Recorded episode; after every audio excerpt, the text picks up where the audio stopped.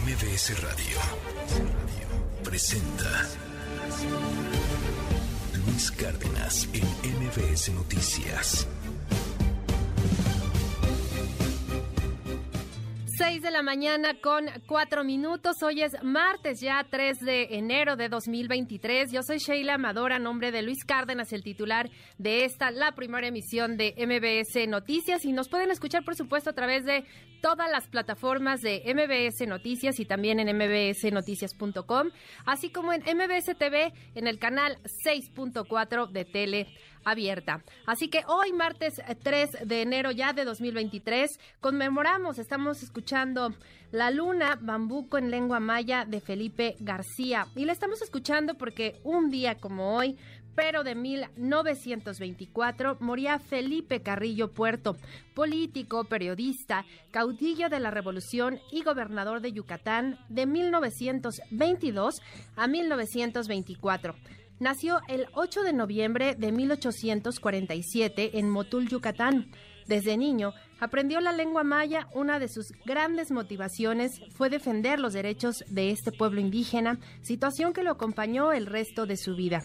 A los 18 años fue encarcelado por exhortar al pueblo a derribar una cerca construida por los hacendados de Dunzuncan para impedir el paso de los indígenas mayas.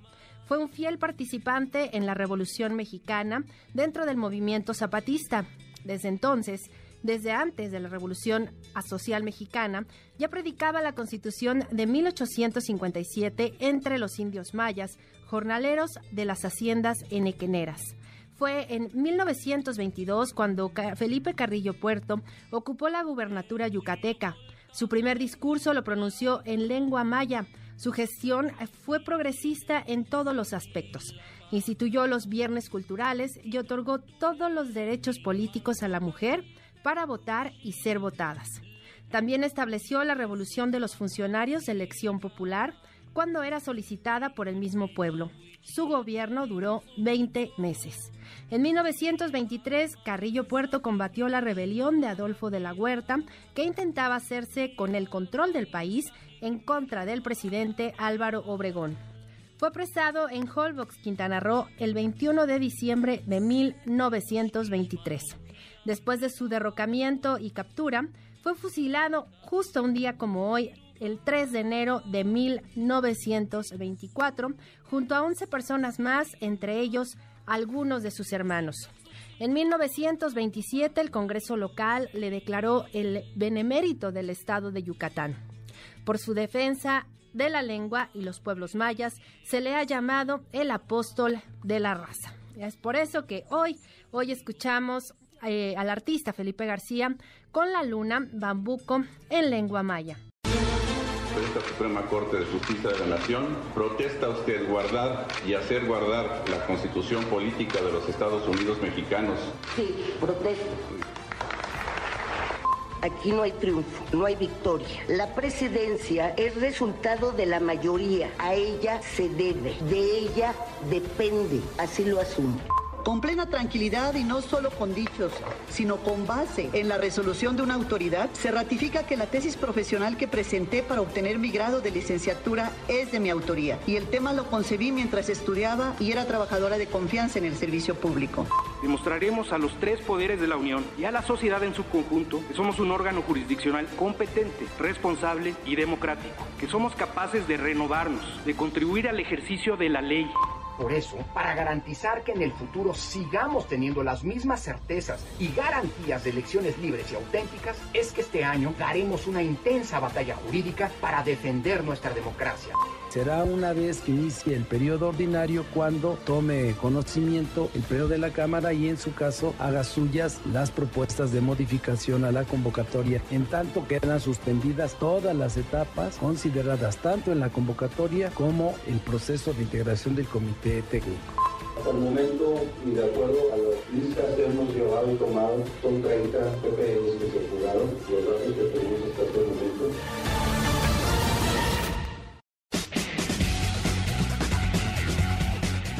Así arrancamos este martes 3 de enero de 2023. Son las 6 de la mañana con 9 minutos y por supuesto a lo largo del programa estaremos analizando diversos temas, la información más relevante que se generó el día de ayer aquí en México y por supuesto también en todo el mundo.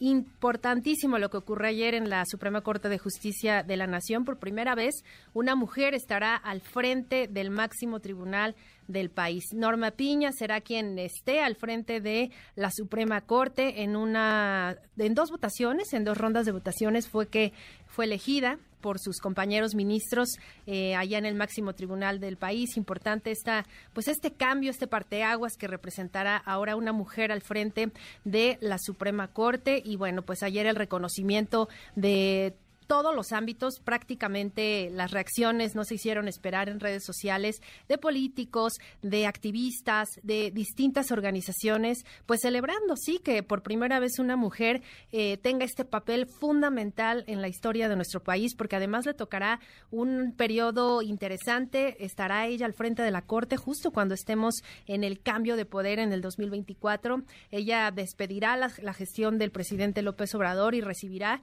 a quien esté al frente nuestro país en 2024, así que estará también eh, pues en una, en una parte de pues muy delicada en cuestión de sí de gobernabilidad, pero también de estabilidad, lo que representa pues eh, el máximo tribunal del país para para México y bueno para la justicia. Y que sí también lo que esperamos todos de, de esta nueva gestión pues es que haya completa imparcialidad en todas las resoluciones. Y bueno también otro tema del que ayer estuvimos hablando a lo largo del día en las emisiones de aquí de MBS pues fue lo que ocurre en Ciudad Juárez esta fuga de ya 30 reos, porque la cifra se estuvo actualizando a lo largo de, del día.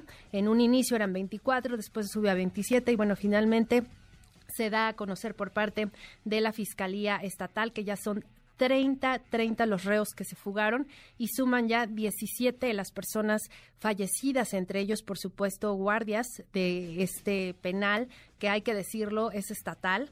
Ayer también el propio secretario de Gobernación, Adán Augusto López, respondía a través de pues una muy breve tarjeta informativa a la solicitud que hizo el gobierno estatal, una solicitud económica, así él lo refería en esta tarjeta, para que enviaran por parte del gobierno federal pues apoyo, porque realmente eh, están muy rebasados o se sentían evidentemente muy rebasados en el gobierno del estado para poder contener la situación en el estado y bueno, pues lo que responde la propia Secretaría de Gobernación es que lo tuvieron que hacer por escrito. Así que pues vamos a estar muy atentos de lo que ocurre en las próximas horas, por supuesto, las reacciones, porque hay que decirlo también, ayer se registró una balacera allá en Ciudad Juárez y bueno, sin duda alguna, pues es el crimen organizado. También ayer se daba a conocer pues todo lo que encontraron en este en este cerezo, porque además no era cualquier cosa lo que encontraron, encontraron armas largas, cortas, hasta una, eh, pues una bóveda una pequeña caja fuerte dentro de una de las celdas con más de un millón setecientos mil pesos en efectivo, además de un sinfín de drogas de, de distintos tipos, eh, marihuana, metanfetamina, fentanilo, etcétera, drogas. ¿Cómo llegó esto al penal? ¿Cómo nos explicamos que todas estas cosas hayan podido ingresar hasta un lanzagranadas? Es increíble. Esto no nos explica, nos explica más que corrupción y complicidad, sin duda, entre las autoridades pues sí, penitenciarias, pero también de todos los órdenes de gobierno. Así que vamos a estar analizando todos estos temas. Eh, no se vayan, vamos a seguir con más información. Por lo pronto, lo arrancamos ya con un resumen informativo.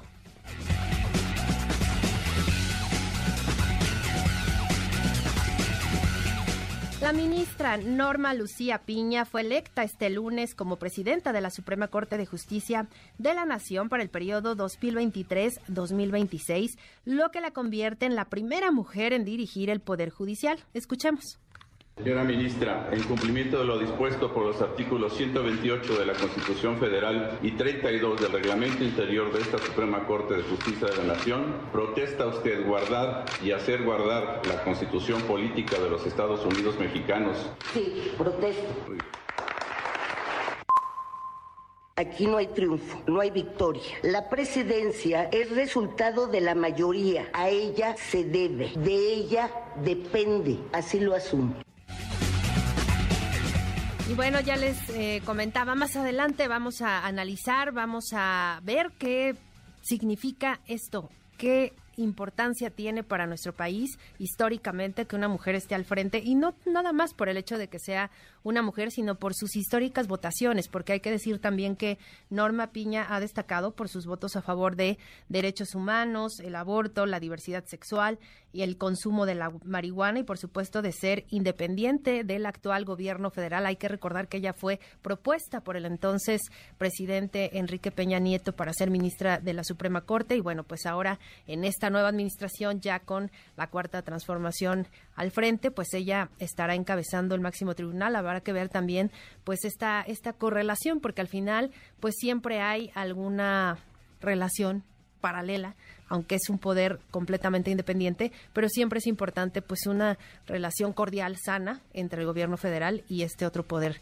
de la Unión. Así que bueno, pues vamos a seguir analizando esto y bueno, en las reacciones ya les decía, las dirigencias nacionales del PAN y del PRD dieron la bienvenida a la nueva presidenta de la Suprema Corte de Justicia de la Nación, Norma Lucía Piña.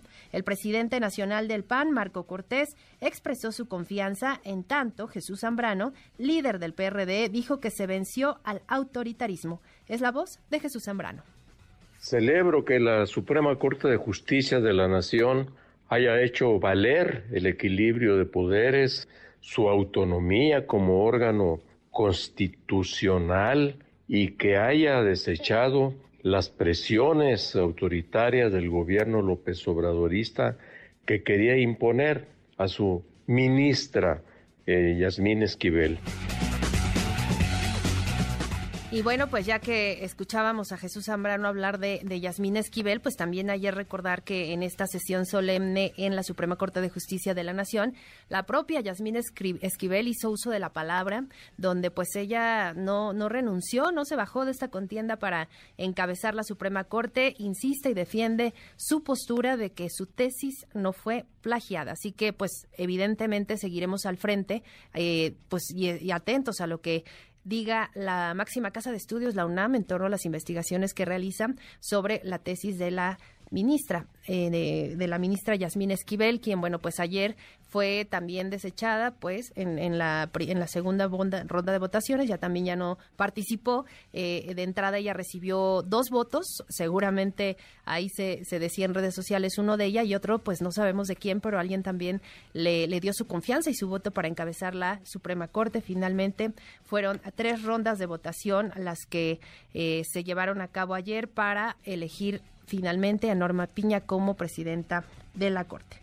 Y bueno, por su parte, el consejero presidente del INE, Lorenzo Córdoba, celebró la elección de Norma Lucía Piña Hernández como la primera mujer en presidir la Suprema Corte de Justicia de la Nación y en su cuenta de Twitter calificó como una gran noticia para todas y todos contar con una mujer profesional e independiente por primera vez en la historia al frente de la Suprema Corte. También la Asociación de Bancos de México expresó su beneplácito por la elección de la ministra Norma Piña Hernández como presidenta de la Suprema Corte, pues señalaron que se trata de un reconocimiento a su destacada trayectoria en el Poder Judicial de la Federación en el que ha ocupado cargos que dan cuenta de su crecimiento profesional. El magistrado Guillermo Valls también ayer fue electo como nuevo presidente del Tribunal Federal de Justicia Administrativa y mi compañero René Cruz nos tiene los detalles. René, muy buen día, adelante. Hola Sheila, amigos del auditorio, muy buenos días. Así es, el magistrado Guillermo Valls Esponda fue electo como nuevo presidente del Tribunal Federal de Justicia Administrativa para el periodo 2023-2025. Al exponer su proyecto de trabajo, el juzgador reafirmó su compromiso de construir consensos y acuerdos, esto a través del diálogo y apegado siempre a la ley, y destacó que con este proceso de elección, con una contundente mayoría, se envía un mensaje importante para el resto de los poderes. Escuchemos.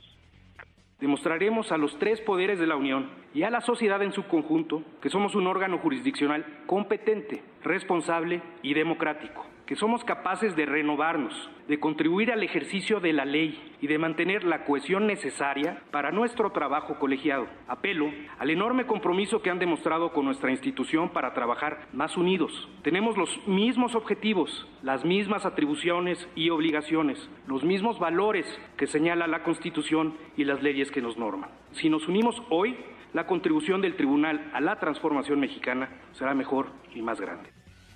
Valls Responde refirió que los objetivos de su plan de desarrollo institucional están enfocados en la autonomía jurisdiccional y presupuestal, la evolución del juicio en línea, la reducción del rezago, la actualización de la imagen institucional, la creación de salas y nombramientos de magistraturas, así como en la mejora de los sistemas de vigilancia, disciplina y carrera jurisdiccional. Sheila, el reporte. Muchas gracias, René. Muy buen día. Buen día. Y bueno, pues ya platicábamos de, las reacciones en torno al, eh, pues a la elección de Norma Piña como presidenta de la Corte, pues que hubo reacciones de todos lados. Justo revisaba redes sociales para ver si había alguna actualización, pero pues no ha habido una, eh, un pronunciamiento, una felicitación, algo es pues de la presidencia o de la vocería de la presidencia. Hasta el momento no ha habido pues ninguna reacción. Estamos atentos a que en unos minutos más arranque la conferencia matutina a ver qué, qué tiene que decir el presidente, ya que bueno, también ayer, ya les decía la ministra Yasmín Esquivel, denunció lo que llamó ataques desde los poderes fácticos en contra de su candidatura para presidir la Suprema Corte, pues afirmó que su caso está manipulado. Aseguró que demostró su inocencia ante las autoridades correspondientes. Tenemos que estar siempre abiertos al escrutinio público, pero también saber que desde los poderes fácticos hay una manipulación de la información que tiene como propósito abierto incidir en el proceso de la presidencia de esta Suprema Corte de Justicia de la Nación. Esas injerencias constituyen un atentado contra la independencia, independencia constitucional de la labor de quienes realizamos las juezas y jueces, así como la propia Corte como institución. Hoy, con plena tranquilidad y no solo con dichos, sino con base en la resolución de una autoridad, se ratifica significa que la tesis profesional que presenté para obtener mi grado de licenciatura es de mi autoría. Y en tanto, la jefa de gobierno, Claudia Sheinbaum, respaldó la conclusión a la que llegó la Fiscalía Capitalina en torno a estas investigaciones. Mi compañero Adrián Jiménez nos tiene el reporte. Adrián, muy buen día. ¿Qué tal? Buenos días, Sheila Auditorio. Así es, luego de que la Fiscalía General de Justicia de la Ciudad de México determinara con celeridad que la ministra Yasmín Esquivel no plagió su tesis de licenciatura, investigación en la que además no se citó a Edgar Ulises Báez Gutiérrez, exalumno de la Facultad de Derecho, quien presentó la tesis en controversia un año antes que la propia exalumna de la FED Aragón, la jefa de gobierno Claudia Sheinbaum respaldó esta conclusión a la que llegó la Fiscalía Capitalina, pese a que contrasta con lo dictaminado hasta el momento por la propia UNAM. En conferencia de prensa, la mandataria local dijo que tendrá que explicar la fiscal Ernestina Godoy cómo es que se llegó a este fallo. No obstante, Sheinbaum Pardo supuso que la investigación se hizo bien. Vamos a escuchar sus palabras. Pues es un asunto de la fiscalía, la verdad ellos tienen su eh, peritaje, su opinión y en todo caso tiene que definirlo la fiscalía. Pues tiene que explicar la fiscalía. Hay cosas en las que se informa con todo detalle y otras que pues depende de la fiscalía y entonces yo creo que la fiscal ahí tiene que dar la información de cómo se hicieron las cosas y, y la confianza en la fiscal. Pues supongo que hicieron las cosas bien, por eso es importante que lo explique la fiscal. Asimismo, Sheinbaum Pardo consideró que la decisión que tomaron los ministros de la Suprema Corte tiene que ver más allá de los temas que se discuten y se resuelven con, que respondan precisamente al pueblo y no a intereses ajenos, pues dijo, algunos ministros fueron electos durante el periodo neoliberal. Vamos a escuchar cómo lo dijo por supuesto, temas tan importantes como la supuesta o no inconstitucionalidad de una ley aprobada por el legislativo, pero también condonan impuestos. Entonces, por eso quien está ahí, pues es, eh, el problema es a quién le responde. Y el proyecto en el que estamos, lo que queremos es que los ministros de la Suprema Corte, pues le respondan al pueblo de México, no a intereses creados, no a intereses de unos cuantos. Esa es eh, la decisión que se tomaría el día de hoy. Sheila, auditorio, la información que les tengo. Muchas gracias, Adrián. Adrián, muy buen día. Buenos días. Y el presidente del INE, Lorenzo Córdoba, afirmó que este año se emprenderá una intensa batalla jurídica para defender la democracia y evitar regresiones autoritarias. Destacó que los procesos electorales de Coahuila y el Estado de México no se verán afectados por los eventuales cambios en las leyes electorales. Escuchemos. Por eso, para garantizar que en el futuro sigamos teniendo las mismas certezas y garantías de elecciones libres y auténticas, es que este año daremos una intensa batalla jurídica para defender nuestra democracia, que es de todas y todos, y no solo de una mayoría, por muy legítima que sea. No habrá un solo recurso que dejemos de presentar, una sola instancia a la que dejemos de recurrir para evitar una regresión autoritaria. La Junta de Coordinación Política de la Cámara de Diputados acordó dejar en suspenso el proceso de elección de cuatro consejeros del Instituto Nacional Electoral hasta el próximo periodo ordinario de sesiones. Mi compañera Angélica Melín nos tiene los datos. De... Angélica, muy buen día, adelante. Hola, muy buenos días. Qué gusto saludarte también. Saludos a los amigos del auditorio. Esto fue lo que decidió eh, la Junta de Coordinación Política en San Lázaro, los líderes parlamentarios, que eh, pues dieron respuesta. Eh, ellos consideraron que definitiva a la sentencia emitida por el Tribunal Electoral del Poder Judicial de la Federación con respecto a dos impugnaciones, dos recursos que se presentaron contra la convocatoria a la renovación de cuatro consejeros en el Instituto Nacional Electoral y también la conformación del Comité Técnico de Evaluación de los aspirantes a esos cuatro asientos en el INE. El presidente de la Junta de Coordinación, el, coordinador parlamentario de Morena en San Lázaro, el diputado Ignacio Mer, precisó, Shea, que, eh, bueno, pues al determinar que se acata la sentencia del Tribunal Electoral, bueno, pues también los líderes parlamentarios tuvieron que eh, determinar que eh, ser el pleno del recinto el que tome la decisión final a este respecto y esto va a suceder hasta el mes de febrero, es decir, el mes entrante,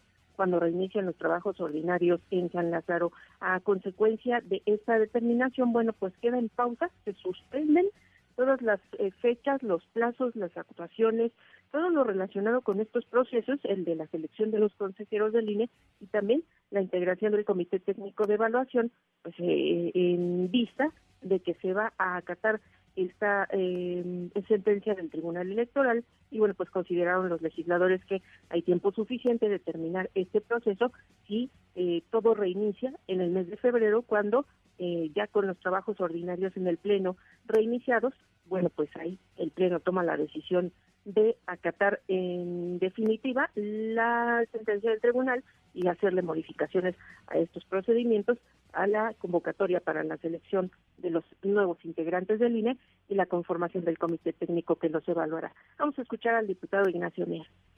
En tanto quedan suspendidas todas las etapas consideradas tanto en la convocatoria como el proceso de integración del comité técnico. Todo como dicen los abogados, subjudice queda, queda en suspenso. Si tomamos en cuenta que va a sesionar a partir del 3 de febrero la Cámara, tenemos 58 días para poder atender el requerimiento. Todavía tenemos tiempo suficiente.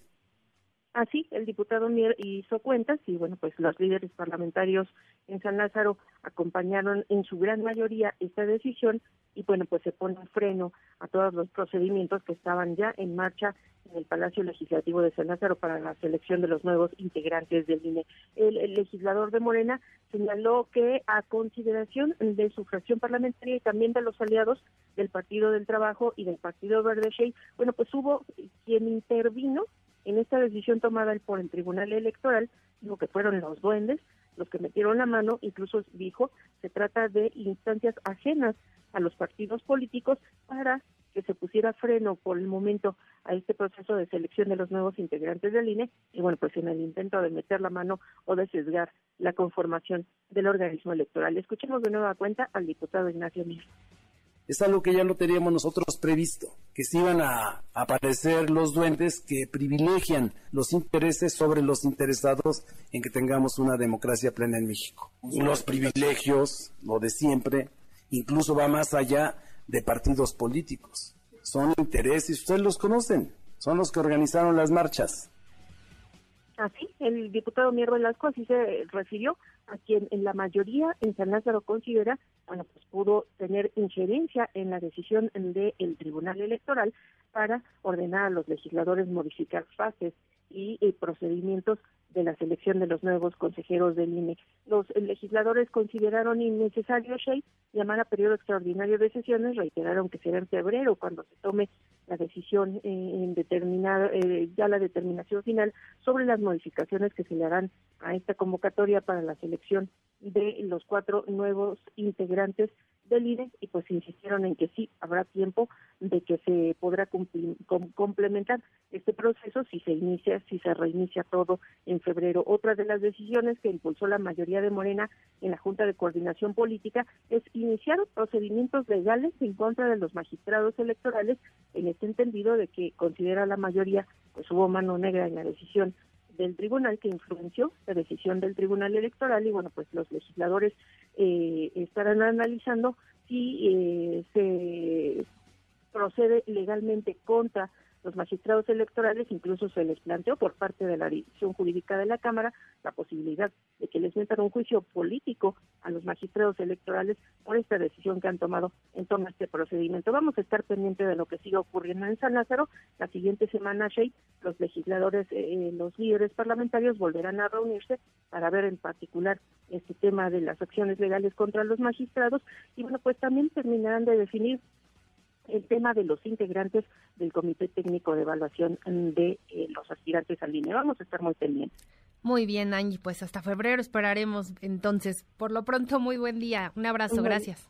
Buenos días. Y en un mensaje difundido en redes sociales, el líder de Morena en el Senado, Ricardo Monreal, dijo que es momento de corregir lo que no está bien, así como mejorar lo que no está funcionando en el partido, para que no pierda su esencia y mantener la política social y todo lo bueno que se ha llevado a cabo. Y en más información, el gobierno de Chihuahua actualizó este lunes a 30 la cifra de reos que se fugaron del cerezo de Ciudad Juárez, entre ellos Ernesto Alfredo Piñón, alias El Neto. El fiscal general de Chihuahua, Roberto Javier Fierro, también confirmó que el titular del Cerezo 3 y otros servidores son investigados por el motín que provocó la fuga de reos. Escuchemos.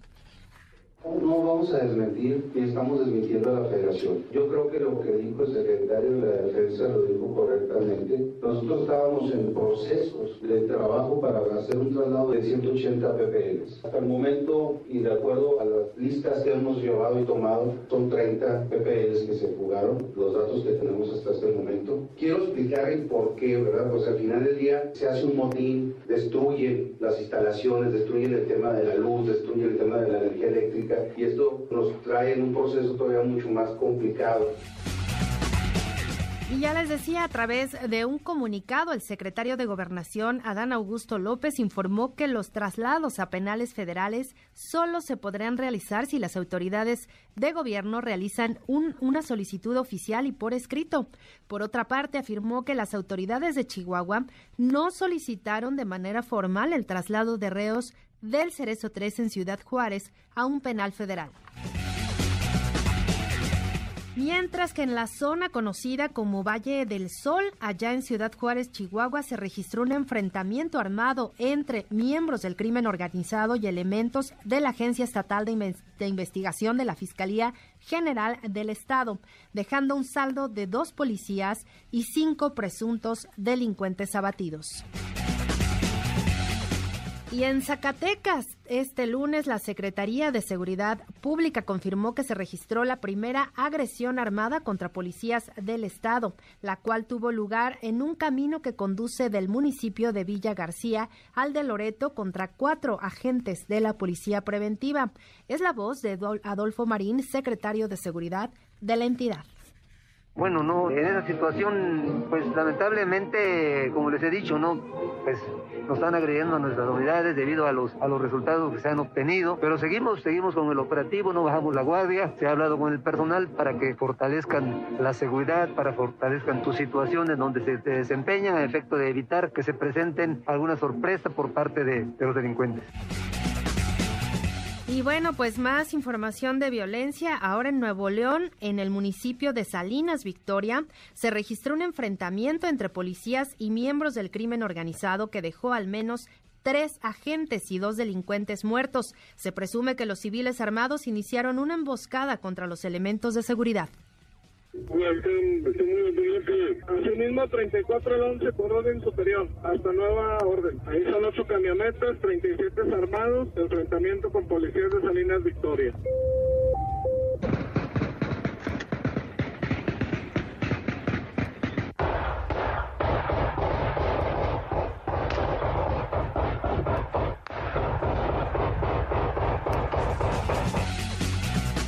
Pues así arrancamos este 2023 de acuerdo con datos del informe de seguridad diario de la Mesa de Seguridad del Gobierno Federal.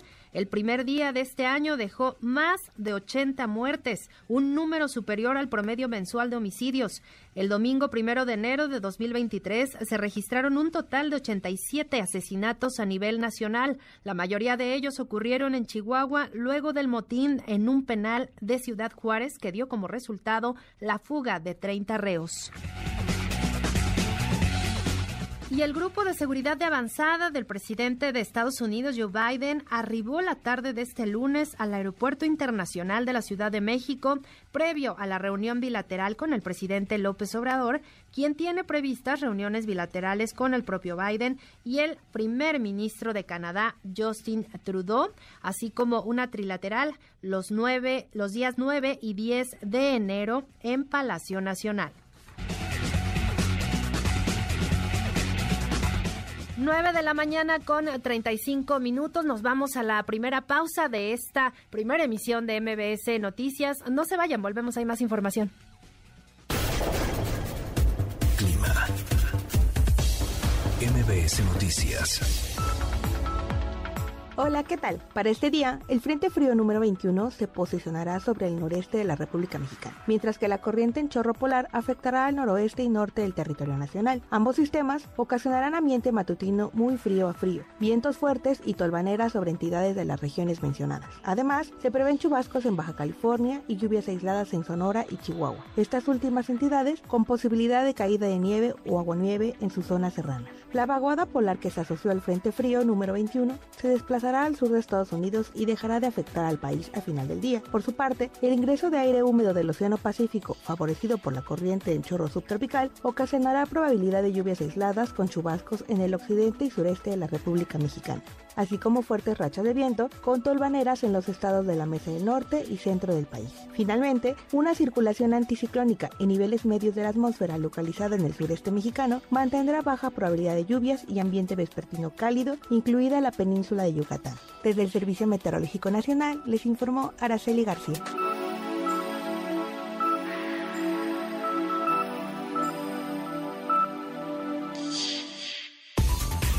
Noticias Cárdenas. Indicadores financieros. ¿Qué tal Sheila? Muy buenos días. Te presento cómo arrancan los índices del mercado bursátil, cambiario y petrolero. En Estados Unidos fue un día feriado, sin embargo, en su última jornada de operaciones tuvo una baja de 0.22%, por ello arrancan las 33.147 unidades. El Nasdaq bajó 0.10%, por lo que inicia la jornada en las 10.939 unidades. En tanto, la Bolsa Mexicana de Valores sí tuvo actividades y cerró con una ganancia de 1.09%, por lo que su principal indicador quedó en 48.993 unidades. Divisas. En el mercado cambiario, el dólar en ventanilla cerró en 18.88 pesos a la compra y 20.03 a la venta. El euro se ubicó en 20.59 a la compra y 21.13 a la venta. En tanto, la libra esterlina cerró en 23.47 pesos a la compra y 23.49 a la venta. Respecto al petróleo, los mercados en Estados Unidos y Reino Unido tuvieron un día feriado. Sin embargo, la mezcla mexicana se ubicó en 69.71 dólares por barril. Sheila, mi reporte. Muy buenos días. MBS Noticias con Luis Cárdenas.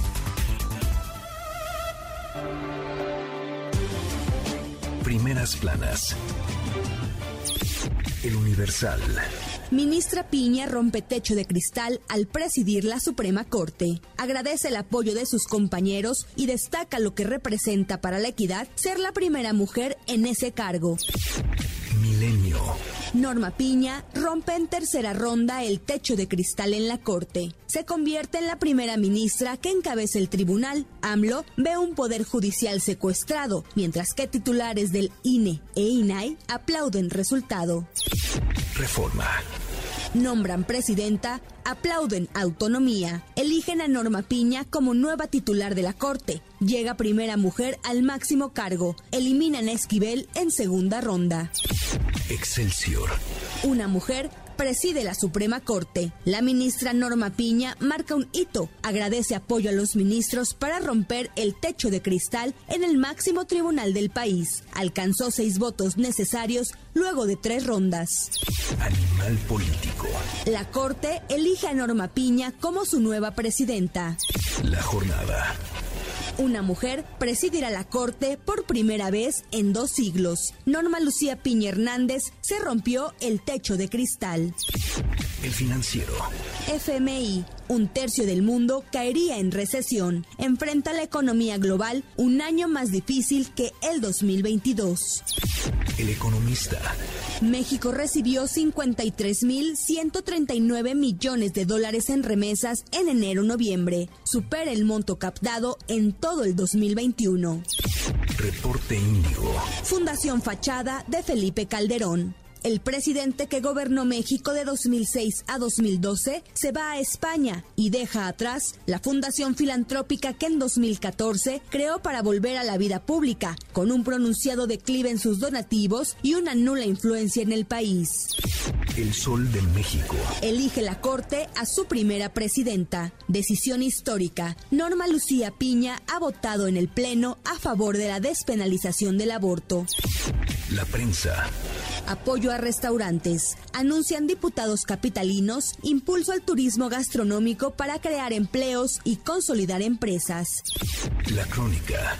Norma Piña, nueva presidenta de la Suprema Corte de Justicia, fue elegida por 6-5 ante Alfredo Gutiérrez Mena. Yasmín Esquivel quedó eliminada en la segunda ronda. MBS Noticias. Con Luis Cárdenas.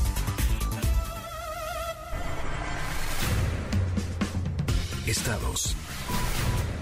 Chihuahua. Ciudad Juárez volvió a registrar un día violento. Este lunes se reportó un ataque contra elementos de la policía ministerial en la zona conocida como Valle del Sol, lo que dejó como saldo siete personas muertas. La Secretaría de Seguridad Pública del Estado informó que en un primer hecho fallecieron dos uniformados y posteriormente fueron abatidos cinco presuntos delincuentes en un enfrentamiento con policías estatales.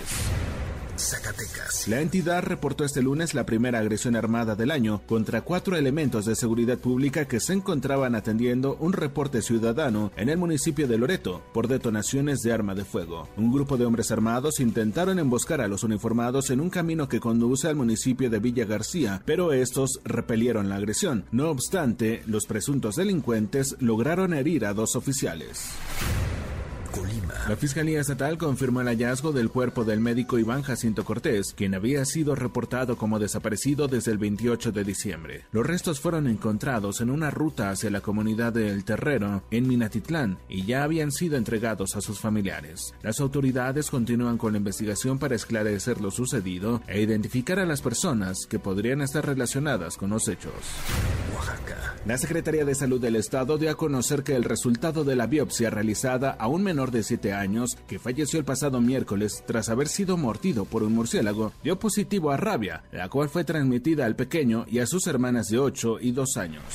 Estado de México. Un globo aerostático con 12 pasajeros a bordo terminó por desplomarse este lunes de forma repentina mientras sobrevolaba la zona arqueológica de Teotihuacán. La aeronave cayó en un predio de la comunidad de Santiago Tolmán, en Otumba, cuando un conato de incendio obligó al piloto a realizar un descenso de emergencia. Paramédicos de protección civil y bomberos acudieron al lugar para atender a cuatro personas que resultaron heridas. MBS Noticias con Luis Cárdenas. Titulares del mundo. New York Times, Estados Unidos. Ataque mortal contra rusos en Ucrania expone las fallas militares de Moscú. Washington Post, Estados Unidos. Kevin McCarthy se esfuerza por reafirmar su oferta de portavoz a medida que se acerca la votación. El país, España. Decenas de soldados rusos mueren en uno de los ataques ucranianos más letales.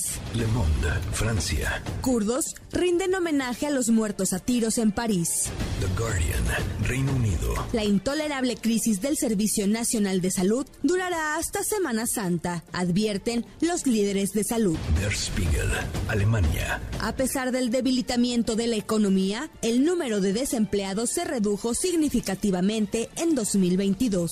Corriere della Sera, Italia. Nuevas investigaciones en Bruselas. Funcho de São Paulo, Brasil. Para despedir a Pelé hay fila de 1.5 kilómetros y hasta 3 horas. El Clarín, Argentina. Rossi se despega de Milani y niega que se haga espionaje ilegal desde la Agencia Federal de Inteligencia. Al Jazeera, Medio Oriente. El ministro de extrema derecha de Israel entra en Al-Aqsa en una provocación. MBS Noticias con Sheila Amador, en ausencia de Luis Cárdenas. Regresamos. MBS Noticias con Sheila Amador, en ausencia de Luis Cárdenas. Continuamos. Trascendió en la prensa. A lo mejor fue uno de esos espejismos en la nieve, pero cuentan que en Whistler, Canadá, vieron a una persona muy parecida a Alejandro Alito Moreno, dándose la gran vida en un exclusivo resort de esquí. Según cuentan, el personaje, su esposa, sus hijos y dos nanas ocupan habitaciones en un hotel cuyo nombre recuerda a las cuatro estaciones de Vivaldi, con tarifas que llegan a los 97 mil pesos por noche y clases de esquí de 17 mil pesos la hora.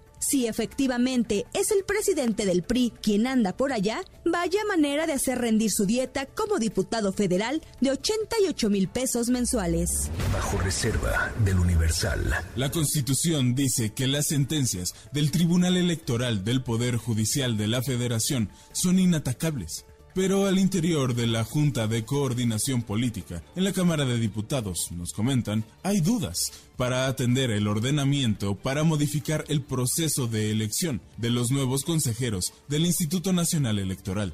Argumentan que el tribunal se extralimitó en sus funciones, por lo que pidieron al área jurídica de San Lázaro, nos indican, estudiar la sentencia para determinar si acatan o no el fallo. No sería la primera vez que la Jucopo hace caso omiso al órgano de justicia electoral, pues los diputados también ignoraron el fallo por el que se ordenó incluir a Movimiento Ciudadano en la comisión permanente. Hoy, en punto de las 17 horas, los coordinadores parlamentarios determinarán la respuesta que darán al máximo tribunal en materia electoral del país. Confidencial, el financiero. Lejos de lo que muchos creen, la elección de Norma Piña para la presidencia de la Corte no derivó en una contienda entre ministros a favor de la 4T y ministros en contra del gobierno. En la tercera y definitiva ronda, votaron a favor de la ministra Piña, Yasmín Esquivel, Javier Laines, Alberto Pérez Dayán, Juan Luis González Alcántara, Mario Pardo y ella misma. Como ve, está Esquivel, que es Pro 4T, y otros distantes del gobierno. Por Alfredo Gutiérrez Ortiz Mena votaron Arturo Saldívar, Luis María Aguilar, Margarita Ríos Farjat, Loreto Ortiz y él mismo. También aquí hay una mezcla de tendencias. Es decir, en la votación definitiva no hubo una separación de votos por tendencias ideológicas, sino por diversos factores que solo conoce bien la Corte. Trascendió de. Que en el día más importante de la Suprema Corte de Justicia de la Nación, cuando la ministra Norma Piña Hernández rompió el techo de cristal y se convirtió en la primera mujer al frente del máximo tribunal, extrañamente no hubo transmisión por el canal de la Constitución en YouTube y Facebook además de que se cayó la señal de Justicia TV por Internet, lo que generó inquietudes de todo tipo y no hubo aclaración oficial alguna.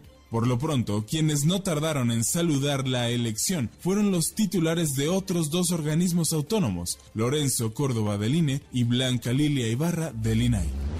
Rosones de la razón. Nos cuentan que en Morelos el nuevo año arranca con pésimas noticias, debido a que las cifras oficiales colocan a la entidad a la cabeza en tasa de desaparecidos con 37.4 víctimas por cada 100.000 habitantes. ¿Y cómo no tener ese dato tan desalentador cuando la Comisión Estatal de Búsqueda solo tiene 11 empleados para tratar de localizar a 1.782 personas? Claro, de esa nómina de 11 habrá que ver cuántos están destinados a labores administrativas o de limpieza y cuántos realmente se encargan de las búsquedas. Ante el desamparo, es la sociedad civil la que ha tomado la iniciativa para buscar a los desaparecidos, aunque tampoco cuenta con el apoyo que necesita. Así que nos dicen en este y otros rubros, en Morelos, gobernado por Cuauhtémoc Blanco, el desamparo es total. Frentes políticos de Excelsior. Guillermo Valls Esponda es, por mayoría, el nuevo presidente del Tribunal Federal de Justicia Administrativa. Obtuvo nueve votos contra cuatro de la magistrada Luz María Anaya Domínguez y dos del magistrado Julián Alfonso Oliva Zugalde. La comunidad jurídica se siente representada y eso se hizo notar desde su designación. El magistrado se comprometió a acelerar el desahogo de trámites al impulsar nuevas plazas de trabajo, al igual que buscar reforzar la paridad de género dentro del órgano judicial. Se augura un ejercicio transparente, moderno y eficiente. Ya se habla con muy buenos ánimos de una nueva etapa de consensos y legalidad en el Tribunal Federal de Justicia Administrativa. Y eso que apenas va llegando. Rayuela de la jornada. La necesidad de justicia que hay en el país es un reto enorme. Le deseamos la mejor de las suertes. MBS Noticias con Sheila Amador en ausencia de Luis Cárdenas. Regresamos. MBS Noticias con Sheila Amador en ausencia de Luis Cárdenas. Continuamos. En MBS, noticias que ponen de buenas. El Instituto Mexicano del Seguro Social ha integrado a su programa de entornos laborales seguros y saludables a 6.090 empresas y beneficiado a más de 2.193.000 personas trabajadoras, esto del 2 de mayo al 26 de diciembre del 2022. El instituto señaló que con la puesta en marcha de este programa voluntario, las empresas orientan sus esfuerzos para generar acciones enfocadas a los principales problemas de salud por riesgos de trabajo y enfermedad en general y de esta manera favorecer que los centros de trabajo sean seguros y saludables, además de que mejoren la productividad y calidad. En 2022, 4.000 estudiantes mexicanos en territorio nacional y en el extranjero egresaron de la Universidad Abierta y a Distancia de México, dependiente de la Secretaría de Educación Pública. La dependencia detalló que en una década de existencia, esta institución educativa registra un total de 13.356 egresados, respondiendo así a la demanda social de brindar educación superior obligatoria y gratuita para todas y todos. El secretario de Turismo, Miguel Torruco, dio a conocer que durante 2023 quedarán concluidos grandes proyectos que fomentarán el turismo en México, iniciados en la actual administración y que contribuirán a diversificar la derrama económica de esta importante actividad. Destacó que en diciembre de 2023 será inaugurado el Tren Maya, obra insignia que detonará el turismo en el sureste de México para batir años de rezago en esa región. Detalló que a lo largo de 1.524 kilómetros de vía férrea contará con 20 estaciones y mejorará la calidad de vida de los habitantes de la península al conectar con 190 atractivos turísticos de alto impacto. En MBS, noticias que ponen de buenas. MBS Noticias con Luis Cárdenas. Agenda. A las 7 de la mañana, el presidente Andrés Manuel López Obrador encabezará una conferencia de prensa desde Palacio Nacional en la Ciudad de México. A las 9 con 45 minutos se realizará la entrega de tarjetas de la pensión para el bienestar de las personas adultas mayores, la cual encabezará la secretaria de Bienestar Ariadna Montiel. La cita será en la explanada de la alcaldía Tláhuac. A las 10 de la mañana se realizará la audiencia en contra del exdirector de Pemex, Emilio Lozoya, por el caso de agronitrogenados, en el cual es señalado por recibir sobornos. A las 11 de la mañana, la jefa de gobierno, Claudia Sheinbaum, inaugurará el punto de innovación, libertad, arte, educación y saberes, Pilares, Ratón Macías, en la alcaldía Cuauhtémoc. La Basílica de San Pedro en el Vaticano acoge por segundo día la capilla ardiente del Papa emérito Benedicto XVI, fallecido el pasado sábado a los 95 años de edad. La Policía Nacional Perú convocará a una marcha por la paz en distintas ciudades del país andino, un día antes de que distintas organizaciones sociales retomen las protestas antigubernamentales tras una tregua navideña. El cortejo fúnebre de Edson Arantes do Nascimento Pelé recorrerá las calles de Santos, Brasil, para recibir el homenaje de la ciudad en cuyo equipo se hizo célebre. Y posteriormente, la comitiva se dirigirá al cementerio Memorial Necrópolis Ecuménica, donde será enterrado en una ceremonia privada.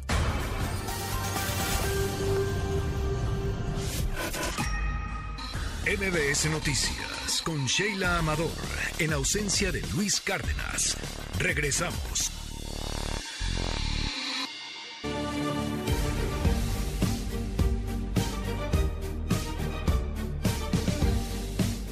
7 de la mañana con 7 minutos. Regresamos a la primera emisión de MBS Noticias. Gracias por acompañarnos este martes ya 3 de enero de 2023. Yo soy Sheila Amador a nombre de Luis Cárdenas, el titular de este espacio. Y bueno, pues mucha información.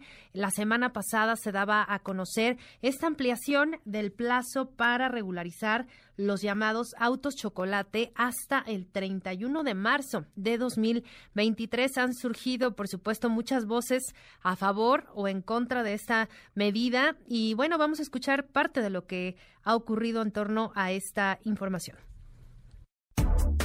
tiene que ver con la seguridad. Hay muchos carros no regularizados que se utilizan para cometer delitos y no se sabe a ciencia cierta quiénes son los dueños, porque no hay un registro.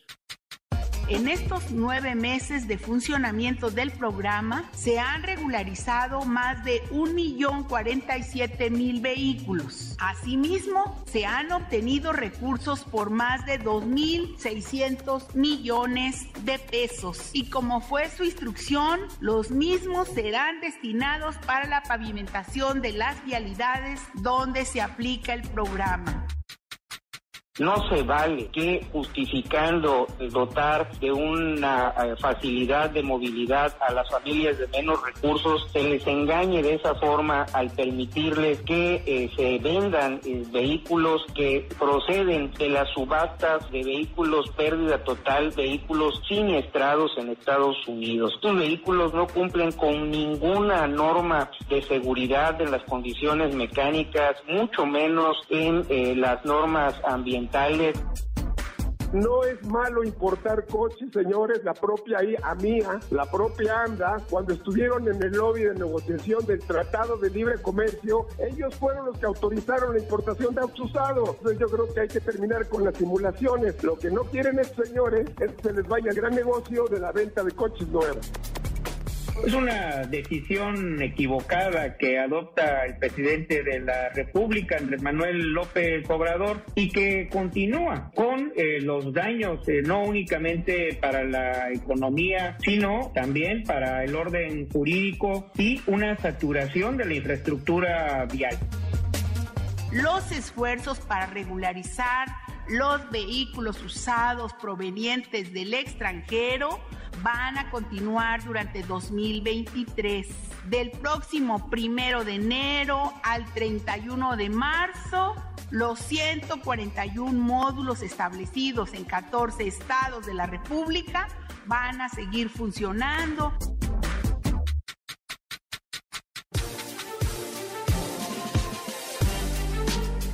Pues ahí están varias de las voces que han surgido en torno a este tema, sin duda controvertido, pero también, pues sí, eh, afectaciones importantes para un sector. Y una de las reacciones que más ha llamado la atención en torno a esto es precisamente de la Asociación de Distribuidores Automotores de la AMDA. Y esta mañana me da muchísimo gusto saludar a su presidente, Guillermo Rosales. Guillermo, muy buen día. Sheila, muy buen día y muy feliz de 2023. Igualmente, feliz año. Y bueno, pues ustedes ya han reaccionado, calificaron como incongruente esta decisión del gobierno federal. ¿Por qué la consideran así? Bueno, es que es evidente que cuando el presidente de la República, y lo pusiste en, las, eh, en la introducción a esta conversación, declara que el objeto de autorizar la regularización del contrabando automotriz es terminar con la circulación de vehículos sin identificar que eh, son utilizados en la comisión de delitos, pues deja de lado el presidente en esta justificación eh, dos cosas importantes. Primero, la introducción de los vehículos en contrabando se da a partir de la permisividad de las autoridades federales que eh, han tolerado y en muchos casos eh, están eh, vinculados en estas prácticas delictivas. segundo, si el objetivo es terminar con la circulación de vehículos sin identificación mediante este programa de regularización, cuando nos dicen que se han regularizado hasta el 31 de diciembre más de un millón cuarenta y siete mil unidades, bueno, pues tenemos que eh, analizar eh, cuántos quedan sin identificar. Claro, es difícil porque no se tienen datos, es contrabando, es una cifra negra, pero lo que sí es evidente, Sheila, es que actualmente hay más vehículos circulando sin identificar que los que había al principio del programa, después de que se han regularizado más de un millón. ¿Esto qué quiere decir? Que a lo largo del 2022, durante la vigencia de este programa de regularización, lo único que se hizo fue alentar la entrada de más vehículos. ¿Y esto por qué pasó? Porque no hay, repito, ningún operativo, ningún compromiso por parte de la autoridad para evitar que entren, para que se estén comercializando en los eh, puntos de vía pública en las ciudades de frontera, para que circulen eh, por las carreteras nacionales y lleguen hasta las ciudades del interior para su reventa. Es decir, esto ha eh, tenido eh, un resultado negativo en cuanto a que ha alentado la entrada de más vehículos. Tenemos un problema más grande que el que había en el principio del 2022, cuando el 19 de enero se autorizó este decreto de regularización y la respuesta del gobierno de la República pues es eh, continuar con la regularización hasta el 31 de marzo y lo que podemos esperar es que seguirán entrando más vehículos en contrabando y es el cuento de nunca acabar parte de, la problemática que, ustedes también planteaban es que estos vehículos que ingresan, bueno, varias problemáticas, pero una de ellas es que muchos también son incluso eh, contrabandeados por parte del crimen organizado. Y bueno, pues como arrancamos este 2023 con tanta información justa y tristemente de violencia, pues muchos de estos vehículos también se han utilizado para delinquir. Eh, me quedo con la primera parte de este razonamiento que hemos hecho en cuanto a que el control de esta actividad delictiva está en las manos de los grupos del crimen organizado y que por lo tanto uno de los principales beneficiarios de esta disposición de regularización pues son estas mafias eh, criminales. A diferencia de lo que ocurría en el pasado, hace 30, 40 años, cuando eran eh, pequeños eh, grupos de gente dedicada al comercio de los vehículos ilegales quienes realizaban libremente eh, todas las fases de esta actividad, claro, pagando su cuota de corrupción a los funcionarios federales.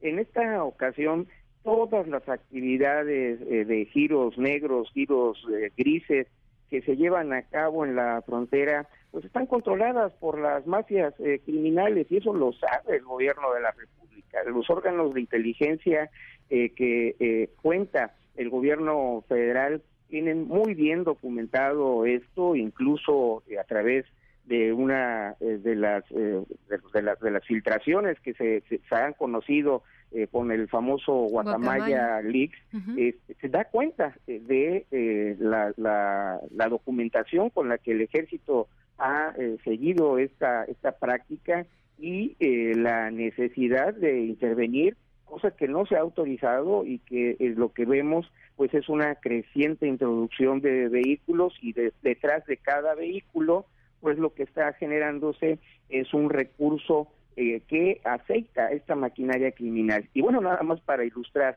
el gobierno federal eh, está requiriendo un pago único de 2.500 pesos para poder llevar a cabo la regularización del vehículo.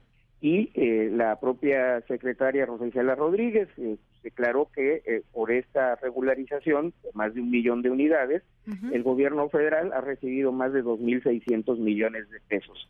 Esta cantidad hay que multiplicarla alrededor de 8, 10 veces la utilidad que están recibiendo los grupos criminales por esta práctica de regularización de más de un millón de unidades, lo cual es verdaderamente escandaloso. Sí, y además que pues es un trámite relativamente sencillo, se pagan eh, estos 2.500 aproximadamente y sí, ya van 47.142 unidades regularizadas. Y bueno, parte de, del planteamiento también eh, de la industria pues son las pérdidas, ¿no? Las pérdidas que puede representar para, para la venta de vehículos nuevos. Sí, en la parte que corresponde a la franja fronteriza hay eh, una disminución de la venta de vehículos usados formales, alrededor del 20% de, de los negocios que se dedican exclusivamente a la venta de vehículos usados, que no forman parte de nuestra asociación. Estamos hablando de negocios formales, pero de venta de vehículos usados igualmente han manifestado su oposición, tal como lo hacemos nosotros, que en eh, nuestro rubro de venta de vehículos usados formales, legales, se ha visto ya una eh, disminución de, de, la, de la demanda. Y lo más preocupante es que estos vehículos que se regularizan, que se introducen a México procedentes de Estados Unidos, no son vehículos que tengan permitido circular allá sino que proceden de las eh, subastas de vehículos declarados pérdida total, o son vehículos siniestrados que no cumplen con los requerimientos de seguridad en cuanto a sus condiciones mecánicas y eh, mucho menos en términos de las emisiones contaminantes al medio ambiente. Así es, porque bueno, parte de, la problemática también es que no hay una revisión exhaustiva, ¿no? De las unidades, entonces, pues prácticamente, eh, pues las arreglan, eh, entre comillas las arreglan, se venden aquí y después comienzan a dar problemas a quien las adquiere y pues ya no hay manera, pues, de, de, buscar algún tipo de garantía, algo, ¿no? Es un, es un daño que se le hace a los consumidores que de buena fe eh, adquieren estos vehículos y eh, sin tener los antecedentes de eh, los siniestros eh, que sufrieron y que son siniestros graves. Las consecuencias en el funcionamiento del vehículo no únicamente incrementan su costo de mantenimiento, sino que pueden poner en riesgo la seguridad tanto de los ocupantes como de todos aquellos que se, ahora sí que tienen la mala suerte de interactuar con ellos, eh, sean otros eh, eh, conductores de vehículos o los propios peatones. Entonces, es un, un cuadro totalmente negativo. no hay un beneficio neto para el país, por el contrario, y esta circunstancia, pues el gobierno de la República se ha negado a hacer un análisis serio. Las dependencias del gobierno federal, tanto la Secretaría de Hacienda el SAT, la Secretaría de Economía, eh, la Secretaría del Medio Ambiente, pues tienen la suficiente información. A, lo largo de los años se han generado eh, documentos técnicos muy relevantes eh, que permitirían al presidente tener una decisión informada y por el contrario, lo que vemos pues es una justificación muy muy a la ligera para seguir promoviendo la llegada de vehículos procedentes del contrabando e, insisto, procedentes de una actividad delincuencial del crimen organizado. Y, un par de, datos más que me parece interesante comentar es uno, eh, el tema de la contaminación de medio ambiente. Muchos se, ah, ha hablado de que este tipo de vehículos pues contaminan más, no tienen las mismas eh, condiciones que se requieren en México para poder circular eh, respecto a las emisiones contaminantes que, por un lado creo que es, es importante también destacarlo y por otro eh, que también son unidades ya de, de modelos mucho más antiguos, no son modelos recientes y esto también pues termina eh, envejeciendo de alguna forma el parque vehicular nacional.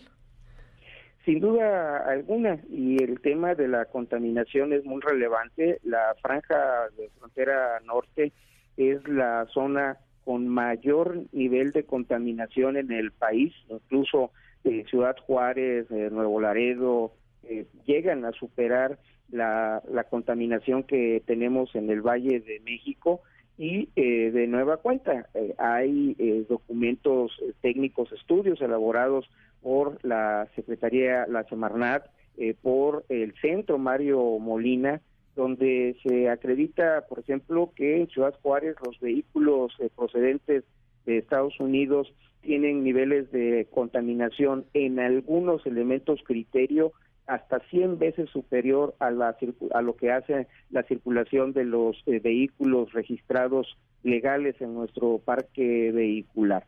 Y esto eh, es consecuencia de que la gran mayoría de, estas unidades, cuando antes de introducirse al país, se les elimina el catalizador eh, que permite una reducción de las emisiones contaminantes para ser utilizado este catalizador en el reciclaje de, materiales valiosos y con ello, ante la eh, nula exigencia del gobierno mexicano para que estos vehículos cumplan con la norma oficial mexicana de emisiones contaminantes y se sometan a una eh, verificación, pues eh, se da esta introducción masiva de contaminantes. Y, finalmente, y, me gustaría cerrar con, con, este, con este punto, ¿qué recomendaciones pudiéramos nosotros darle a nuestros amigos de la audiencia para que antes de, comprar un vehículo, pues eh, tengan eh, cuidado en qué tipo de vehículo compran y además, pues si es regularizado, si es de este tipo de, vehículos, los llamados autos chocolate, pues que tengan en cuenta eh, verificar muy bien, pues prácticamente todo, ¿no? Desde la parte de la documentación hasta la parte mecánica del vehículo, pues para evitar un problema más adelante. Sin duda alguna, y tratándose de los vehículos procedentes de Estados Unidos, hay dos grandes empresas eh, en aquel país que cuentan con el historial vehicular, el cual puede ser eh, consultado a través de Internet con el eh, número de identificación vehicular, el NIP del vehículo, y eh, a través de, este NIP hacer la descarga de los antecedentes del vehículo y ahí se podrá ver claramente pues cuál cuál es la situación de los siniestros que motivaron su declaratoria de pérdida total en Estados Unidos y bueno, pues tener una decisión lo más informada posible. Claro, pues vamos a seguir muy atentos a esto decir que hasta el 31 de marzo de, de, este 2023 está pues abierto el programa para la regularización. Y por último, nada más, ¿han tenido ustedes o, en conjunto algún otro tipo de organizaciones alguna reunión, algún acercamiento, algo con autoridades federales, pues para hacer este tipo de advertencias? Desafortunadamente no hemos eh, tenido la atención por parte del gobierno federal a nuestro sector automotor. Este tema lo trabaja conjuntamente la Asociación Mexicana de Distribuidores de Automotores, que me honro en presidir, la Asociación Mexicana de la Industria Automotriz, la Asociación eh, la Nacional de Productores de Autobuses, Camiones y Tractocamiones y eh, también la Industria Nacional de Autopartes. Es decir, toda la cadena del sector automotor en México nos encontramos enfocados a este tema, a buscar la interrelación con el gobierno de la República, poder eh, tener eh, el análisis de todos estos eh, factores y a lo largo del 2022, en la vigencia ya de este programa, no hemos tenido la retroalimentación que deseamos. Pues bueno, vamos a seguir atentos y por lo pronto le agradezco muchísimo Guillermo Rosales, presidente de la Asociación de Distribuidores Automotores AMDA. Muchas gracias y muy buen día. Feliz año. Muy buen día y muchas gracias, Sheila. Son las 7 de la mañana con 25 minutos. Nos vamos a una pausa. Volvemos, no se vayan. MBS Noticias con Sheila Amador, en ausencia de Luis Cárdenas. Regresamos. MBS Noticias con Sheila Amador, en ausencia de Luis Cárdenas. Continuamos.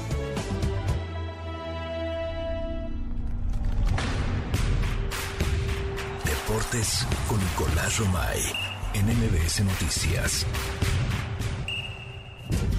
Sheila, ¿cómo estás? Me da muchísimo gusto saludarte. Muy buenos días para ti, para toda la gente que está con nosotros, con mucha información deportiva. El mundo del deporte está consternado realmente por lo que pasó en el partido entre los Buffalo Bills y los Cincinnati Bengals, en donde el safety de Buffalo se colapsó después de realizar una tacleada cerca del medio campo durante el primer periodo. Eh, la realidad es que son imágenes dramáticas de Damar Hamlin porque hace una tacleada, se levanta y después se desvanece de todo esto en el Monday Night Football, partido que se tuvo que suspender y que será reprogramado, siendo esto lo menos importante. Eh, el jugador tuvo que ser reanimado en el terreno de juego mientras todos los demás hacían eh, una barrera eh, hincados rezando y pidiendo que, se pudiera recuperar. la NFL informó que el defensiva se encuentra en condición crítica en un hospital local y también que no actualizarán más hasta que tengan alguna información muchísimo más clara y contundente. La realidad es que la situación es complicada, es compleja, entra una ambulancia al terreno de juego, se lleva a Hamlin y la verdad es que después de que se le administra la resucitación cardiopulmonar de, varios segundos, varios minutos eh, después de que se colapsara, eh, puede ya eh, reanimarse, pero lo tienen que llevar al hospital en donde lo están tratando, ¿no? Esperando definitivamente que haya buenas noticias, esperando que todo esto pueda salir adelante. No es eh, la, primera vez que pasa esto en el mundo del deporte. Recordar que hemos visto y vivido imágenes tremendas, ¿no? Lo de Eriksen en la, en la Eurocopa es también una imagen que nos consterna a todos y que también nos hace poner los pies en la tierra de entender que el deportista es ser humano, que el deportista está expuesto a muchísimas cosas, que el deportista eh, arriesga su, su vida y que puede en un segundo, en cuestión de segundos, eh, arriesgarse de, de, manera tremenda, ¿no? Eh, esperando que, esté bien, que su familia esté bien y que esto pueda salir eh, lo más pronto posible, ¿no? pero sí son imágenes, Sheila, la verdad es que muy fuertes y que están dando la vuelta al mundo. por otro lado, digo, proseguir informando qué pasa en el mundo del deporte, Cristiano Ronaldo será presentado ya con el Al Nazar, ya está en Arabia, Cristiano Ronaldo está contento, está feliz. Veremos cuál es el desempeño del futbolista portugués en esta nueva aventura, dejando el fútbol de élite, ¿no? lo tenemos que dejando el fútbol de élite y esperando que le pueda ir de lo mejor a Cristiano Ronaldo. Y también por el otro lado, Sheila, eh, el tema de Pelé un funeral en donde toda la gente que quiso pudo estar con Pelé en el Estadio de Santos de, Brasil, se pudieron acercar, lo pudieron acompañar en este último adiós. También fueron imágenes muy conmovedoras las que se vivieron con Pelé y que de verdad que enaltece la figura y el referente que es eh, Pelé, ¿no? Que tristemente ya no está con nosotros, pero creo que su, leyenda, su legado siempre permanecerá. Te mando un abrazo, Sheila, y los esperamos a las 3 de la tarde en Marca Claro por MBS Radio en esta misma estación. Saludos. MBS Noticias con Luis Cárdenas.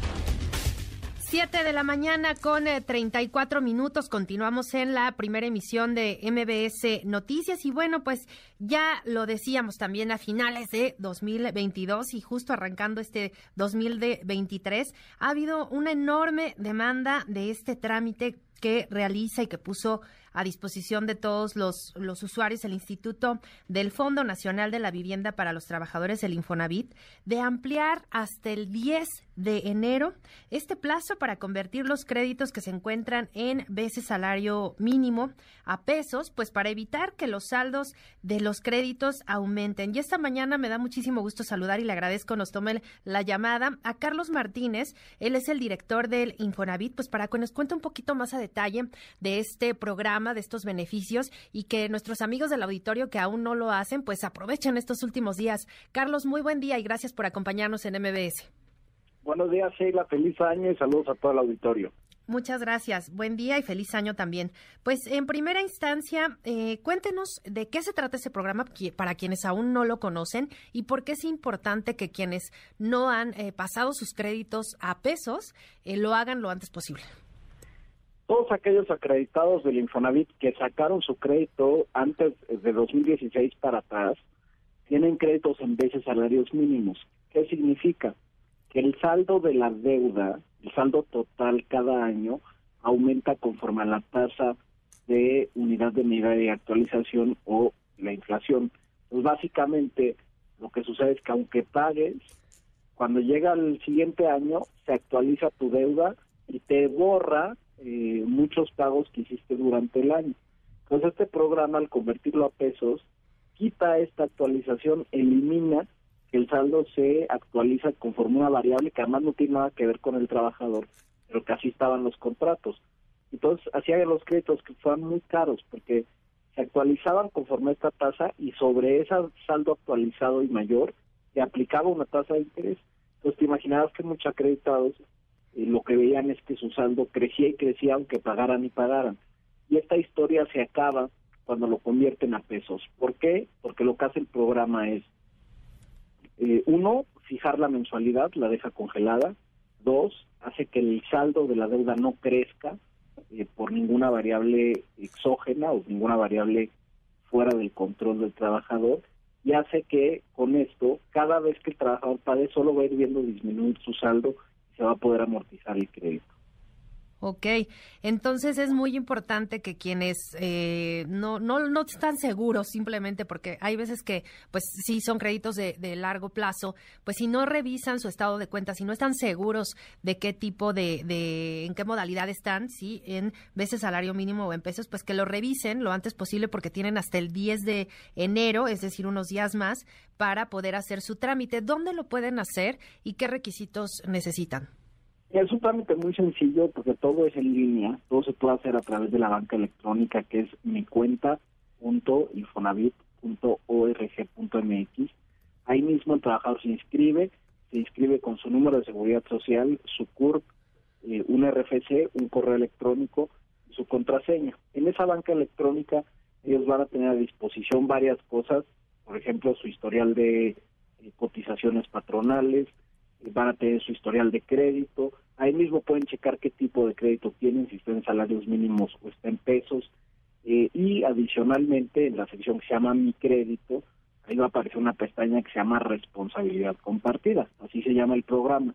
Le dan clic en Responsabilidad Compartida, automáticamente les dice eh, si el crédito aplica o no aplica el programa, y si aplica el programa solo le dan en aceptar y listo. Es así de sencillo, si no tienen acceso a, su cuenta Infonavit, si por alguna razón se les dificulta abrirla, pueden ir a asesorarse en cualquiera de nuestras 89 oficinas en todo el país. Ahí todo el personal del Infonavit está listo para ayudarles a abrir la cuenta, resolver cualquier duda sobre la cuenta, etcétera. Este programa está también eh, abierto para quienes tienen por ahí algún adeudo o solo para quienes tienen al corriente sus pagos de sus créditos. Es muy buena pregunta porque justamente el año pasado también, eh, perdón, en 2021. Ajá, si todavía estamos con que es 2022. En 2021 sacamos una modalidad del programa que es para créditos vigentes. En esta modalidad aplica incluso para créditos que tienen algún tipo de retrasos, eh, que tienen omisos, etcétera. Y de hecho el programa les capitaliza los omisos, es decir, se los borra y eh, se los mete al programa, ¿no? Entonces eso es muy importante porque los ayuda a tener los créditos vigentes. Ok, y bueno, justo hablando de esto, de, este punto de los créditos vigentes, también me parece pertinente preguntar, porque hemos visto que en los últimos años, pues sí ha habido una demanda creciente en, eh, pues en, en, el trámite de créditos. Eh, sin duda, eh, el sector de vivienda, bueno, la pandemia y diversos factores, pues sí, sin duda también pegó un poco a, la parte de la compra o de pues de la solicitud de créditos. ¿Cómo han visto ustedes esta recuperación de, del sector ya un poquito pasado los meses más críticos y años de la pandemia? Fíjate que es curioso porque en el año de la pandemia en 20 y después en 21 fueron buenos años para vivienda, eh, porque muchos proyectos ya se estaban, echados estaban echados a andar, el sector de la construcción realmente pues estuvo parado tres meses en 2020, después se puso como sector esencial. Y de 2022 fue un año donde yo diría que se estancó eh, desde nuestra perspectiva el sector y fue más bien provocado por la parte inflacionaria. Los productores de, vivienda enfrentaron una inflación de 17%, muchos de los proyectos los han atrasado, los han pospuesto y eso ha hecho que haya menos oferta. Entonces, aunque la gente tiene créditos disponibles, eh, tiene ganas de comprar una vivienda, etcétera, no hay nada que comprar.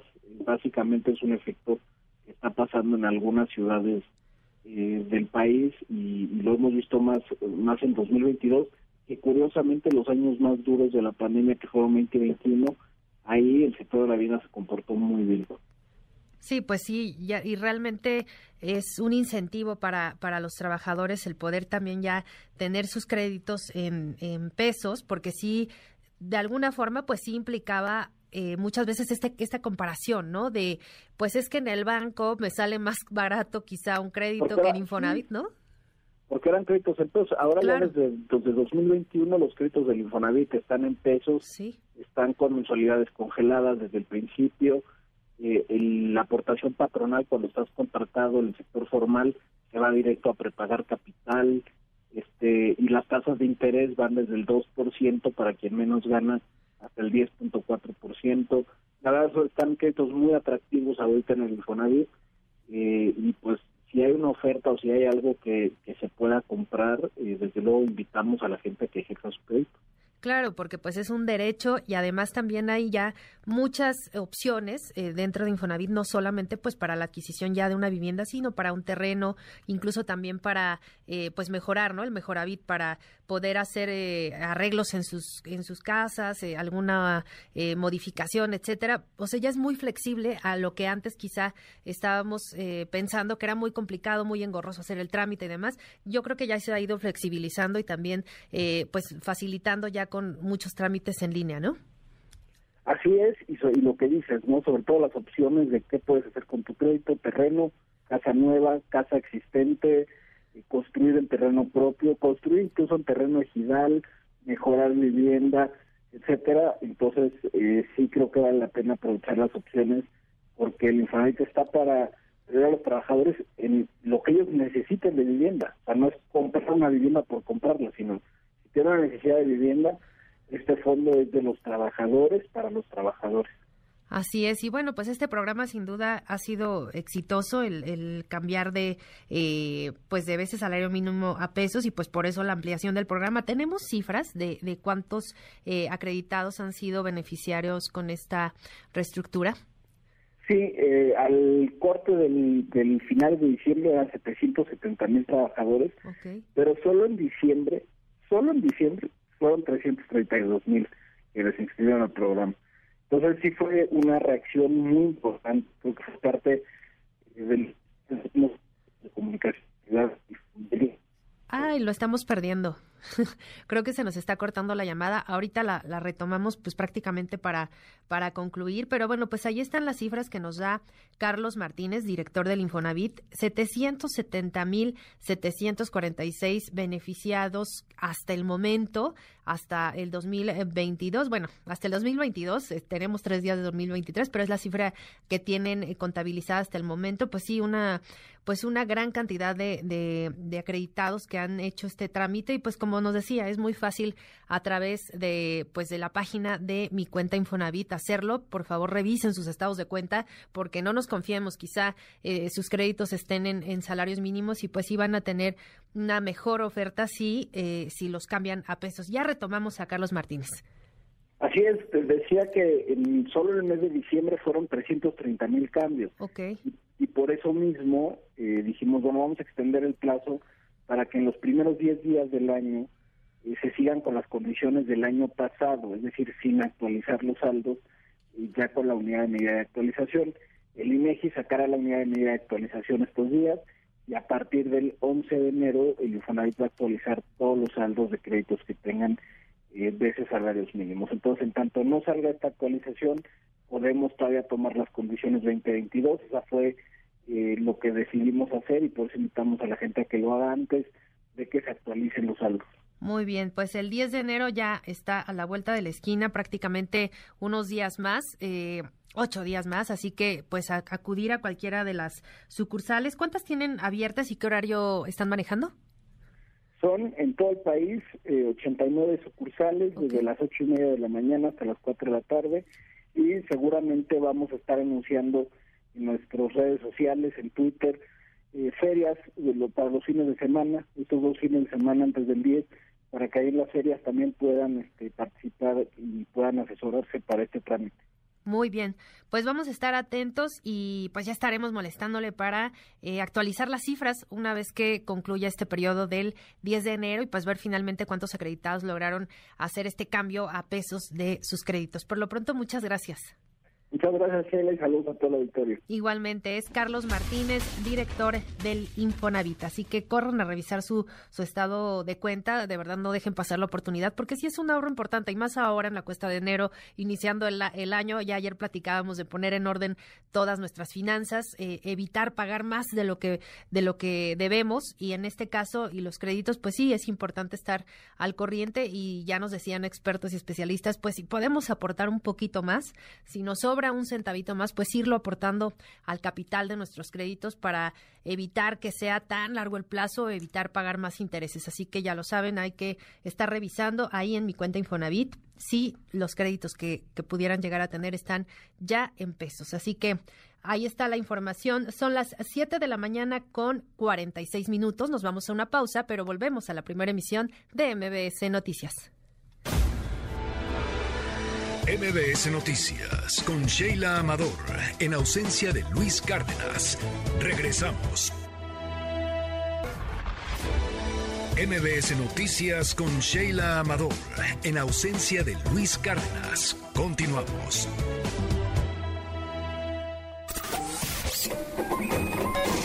Economía y finanzas con Pedro Tello Villagrán.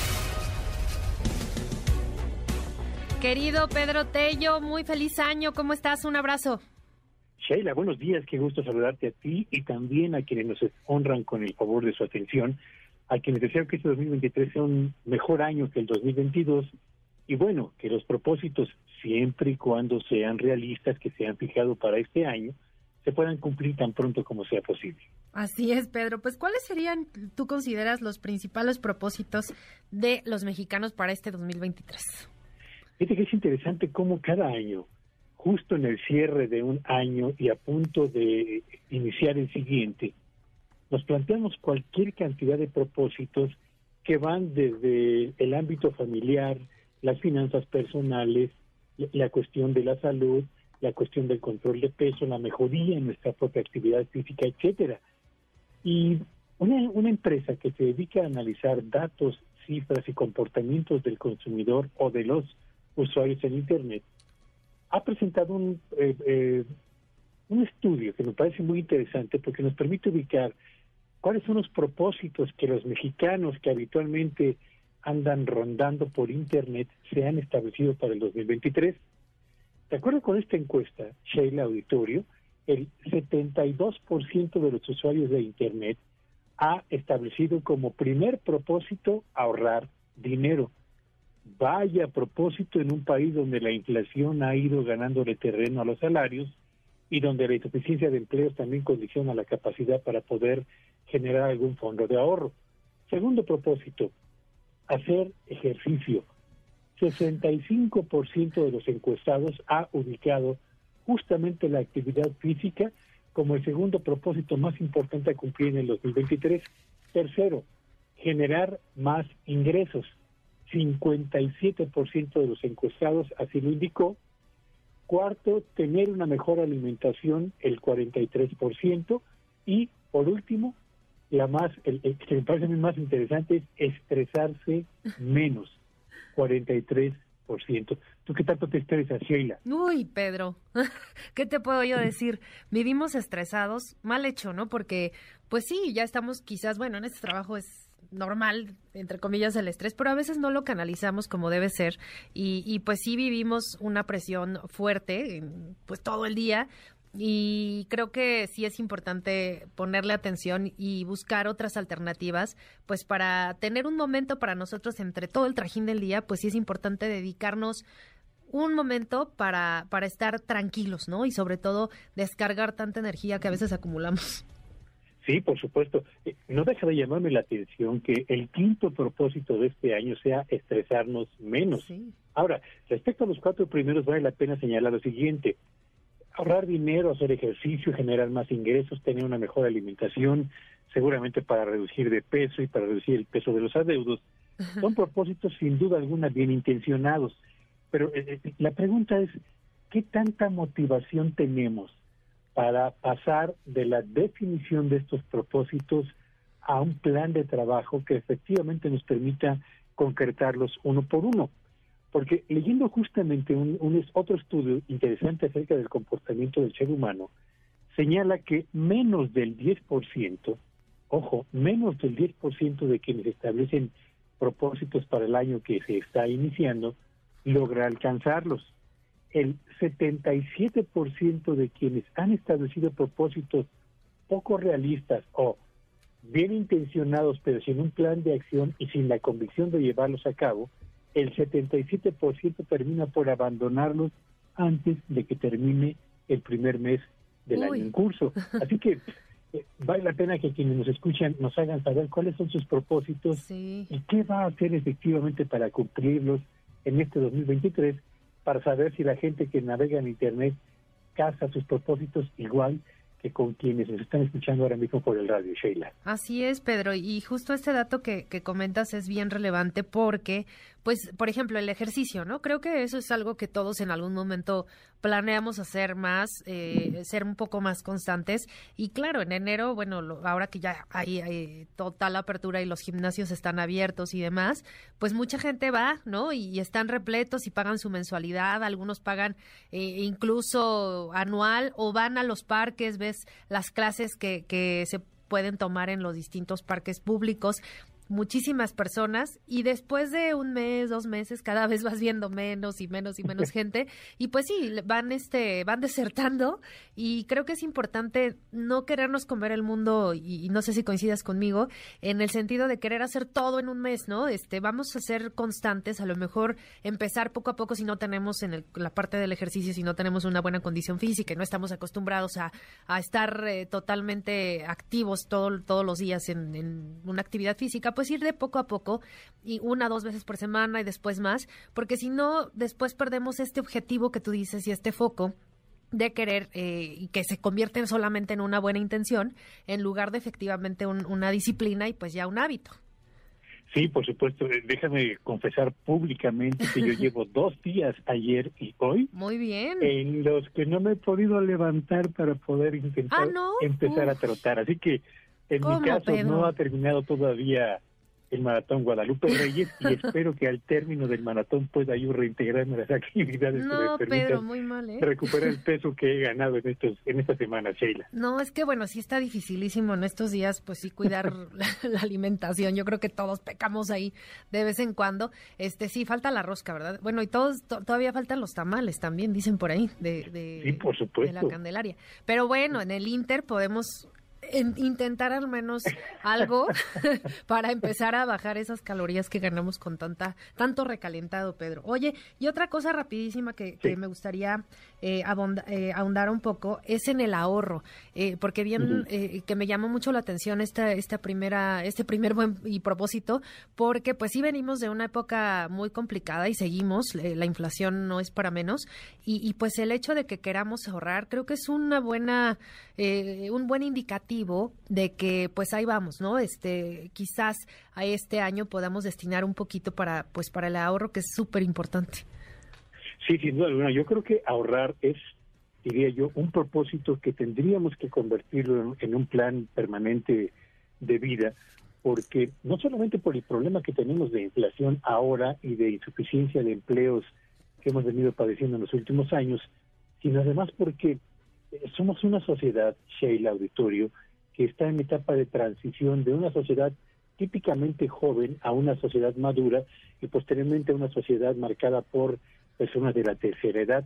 Y la mayor parte de los mexicanos, quienes se han jubilado y quienes están por jubilarse, enfrentan el gran desafío de que se van a retirar de la vida productiva con un nivel de ingreso que no garantiza eh, la calidad de vida que traían hasta este momento, porque van a recibir el equivalente al 40 o el 50% de su último sueldo. Así que empezar para ahorrar dinero, para hacer frente a emergencias, para ir creando un fondo de pensión que nos permita tener una eh, el arribo a la tercera edad en condiciones de dignidad económica y de independencia para no convertirnos en un problema potencial para la familia, yo creo que es un propósito que vale la pena convertir en un plan de trabajo cotidiano a título personal, por lo que esto significa en términos de calidad de vida para quienes nos escuchan, Sheila. Pues sí, muy importante ahí eh, este este propósito, hay que hay que intentarlo, ¿no? Este tampoco es, es, ahorrar miles, ¿no? Hay que empezar y, yo insisto mucho, no no querer hacer demasiado, es empezar poco a poco con todos los propósitos, ¿eh? no solo el ahorro, no solo el ejercicio, la alimentación, es poco a poco ir haciéndonos un, un hábito y poco a poquito nos vamos a dar cuenta que ya lo, lo traemos, ya ya no nos tiene alguien que recordar o, o una alarma o lo que sea, oye, tienes que hacer es no, ya lo vamos haciendo pues digamos de forma orgánica y eso nos va a hacer mucho más fácil y, vamos a tener un 2023 más, más saludable y más feliz.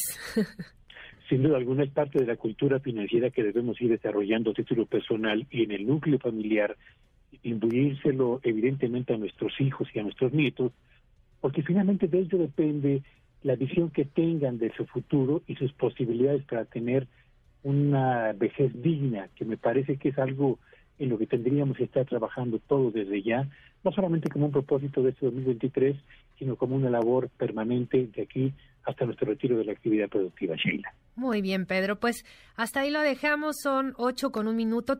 Tus redes sociales, por favor. Síganme en Twitter en arroba Petello Villagrán y ya mañana les diré si por fin rompí esta racha negativa de no levantarme a hacer ejercicio temprano. No te sientas, no, no, te sientas mal, Pedro, que ya somos dos, debo confesarlo yo también públicamente. Pero ya, lo prometo, vamos a empezar a hacer ejercicio. Ahora sí, no te sientas mal. Un abrazo, buen día. Gracias.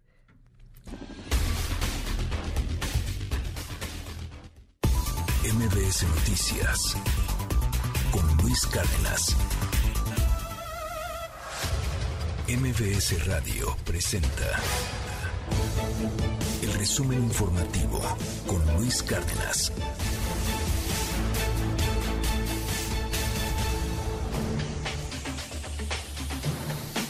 8 de la mañana con dos minutos y ya está lista la jefa de información de la primera emisión de MBS Noticias, Diana Alcaraz, con el primer resumen. Diana, muy buen día. Hola Sheila, buenos días. Buenos días a todos los que nos ven y nos escuchan. Y sí, vamos con un resumen informativo.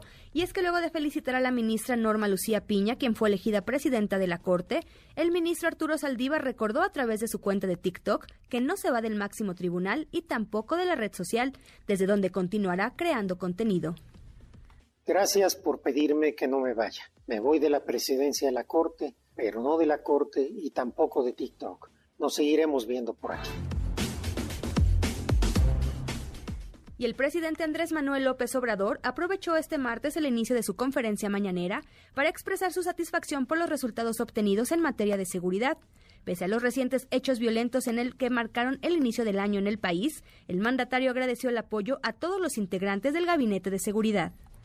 Quiero expresar mi satisfacción porque se va avanzando en este asunto tan delicado y al mismo tiempo tan importante, el de garantizar la paz y la tranquilidad en nuestro país. Estamos trabajando todos los días, es el gabinete que más se reúne de todo el gobierno, es con el que más me reúno diario. Y quiero aprovechar para agradecer el apoyo de todos los integrantes del Gabinete de Seguridad y continúa la violencia en diferentes estados del país. En Veracruz, al menos ocho personas fueron asesinadas en el municipio de Poza Rica luego del ataque armado a tres bares durante la madrugada de este lunes. De acuerdo al gobernador de la entidad, Cuitláhuac García, los hechos son derivados del ajuste de cuentas entre bandas rivales del crimen organizado, por lo que los operativos de vigilancia se han intensificado en la zona.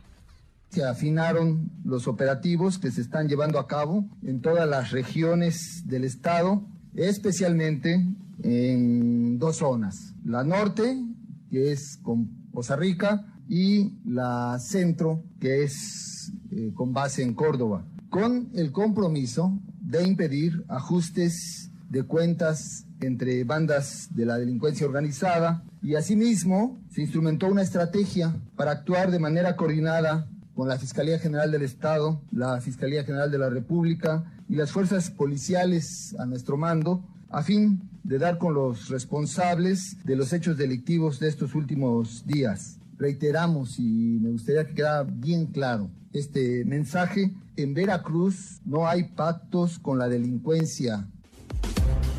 Y Sheila, la semana pasada platicábamos acerca del llamado que hacía Protección Civil en Tamaulipas a toda la población para que no, no hicieran uso de armas de fuego para celebrar el Año Nuevo. Ajá. sí, claro, claro, claro. Bueno, pues la Fiscalía de San Luis Potosí inició una investigación contra el director de Obras Públicas del municipio de Tampamolón, Hermes Cano, quien aparece en un video disparando un fusil semiautomático R R15 de uso exclusivo del ejército durante los festejos por la llegada del 2023. El titular de la dependencia, José Luis Ruiz, detalló que la indagatoria inició luego de viralizarse las imágenes a través de las redes sociales. Se tuvo conocimiento por parte en redes sociales, la Fiscalía abrió una carpeta de investigación, estamos trabajando en ello para en su momento, se, depende del hecho que se, se, haya generado, puede, pudo haber sido además del uso del arma de uso exclusivo del ejército, ataque peligroso, algún otro evento que pudiera ser competencia de, de la Fiscalía General del Estado, por ello una vez que se documenten mayores datos al respecto, será, se realizará el desglose. Oye, Diana, de verdad que es increíble. ¿Quién es este personaje? Para... Estamos hablando de Hermes Cano, y él es director de Obras Públicas del municipio de Tampamolón en San Luis Potosí. Muy bonito, pues qué grave que, estén tomando con esta ligereza el utilizar un arma, y además son armas largas, porque no, no estamos hablando de cualquier arma, es un arma larga la que se ven las imágenes en este video que, nos presentas, porque además, pues ya lo decía, sí, lo, platicábamos la semana pasada, Que, se había hecho un llamado, pues en, en Tamaulipas, y justo decíamos, ¿no? En un estado con violencia, bueno, pues en San Luis Potosí no, no, no... Parece que... Híjole, tampoco se queda atrás. Entonces, el hecho de que un funcionario, un servidor público utilice un arma de, fuego y de alto calibre para disparar al aire y de uso exclusivo del ejército porque es un arma larga, este, y pues utilizarla para pues festejar o pues recibir el año nuevo como como si fuera cualquier cosa, ¿no? Exactamente, pues ya están, ya están las investigaciones y pues veremos que le daremos seguimiento a esta información a ver qué, en qué resulta. Pues sí, ojalá haya una, una consecuencia y, efectivamente pase algo y que no quede impune, porque si no al rato va a ser otro y otro y otro funcionario público con un arma de, de, pues, de uso exclusivo del ejército, pues festejando el año, ¿verdad? o cualquier otra fiesta. Exactamente. Ay, Diana, hasta aquí la información. Hasta aquí la información en el primer resumen. Son las 8 de la mañana con 7 minutos. Tus redes sociales para seguirte. Me pueden seguir en Twitter como Diana Alcaraz de. Muy bien, Diana, nos escuchamos en un ratito más. Son las 8 de la mañana con 8 minutos. No se vayan, volvemos. Hay más en la primera emisión de MBS Noticias. MBS Noticias con Sheila Amador, en ausencia de Luis Cárdenas. Regresamos. Primeras planas. El Universal. Ministra Piña rompe techo de cristal al presidir la Suprema Corte. Agradece el apoyo de sus compañeros y destaca lo que representa para la equidad ser la primera mujer en ese cargo. Milenio. Norma Piña rompe en tercera ronda el techo de cristal en la Corte. Se convierte en la primera ministra que encabeza el tribunal. AMLO ve un poder judicial secuestrado, mientras que titulares del INE e INAI aplauden resultado. Reforma. Nombran presidenta, aplauden autonomía. Eligen a Norma Piña como nueva titular de la Corte. Llega primera mujer al máximo cargo. Eliminan a Esquivel en segunda ronda. Excelsior. Una mujer preside la Suprema Corte. La ministra Norma Piña marca un hito, agradece apoyo a los ministros para romper el techo de cristal en el máximo tribunal del país. Alcanzó seis votos necesarios luego de tres rondas. Animal político. La Corte elige a Norma Piña como su nueva presidenta. La jornada. Una mujer presidirá la Corte por primera vez en dos siglos. Norma Lucía Piña Hernández se rompió el techo de cristal. El financiero. FMI, un tercio del mundo caería en recesión. Enfrenta la economía global un año más difícil que el 2022. El economista. México recibió 53.139 millones de dólares en remesas en enero-noviembre. Supera el monto captado en todo el 2021.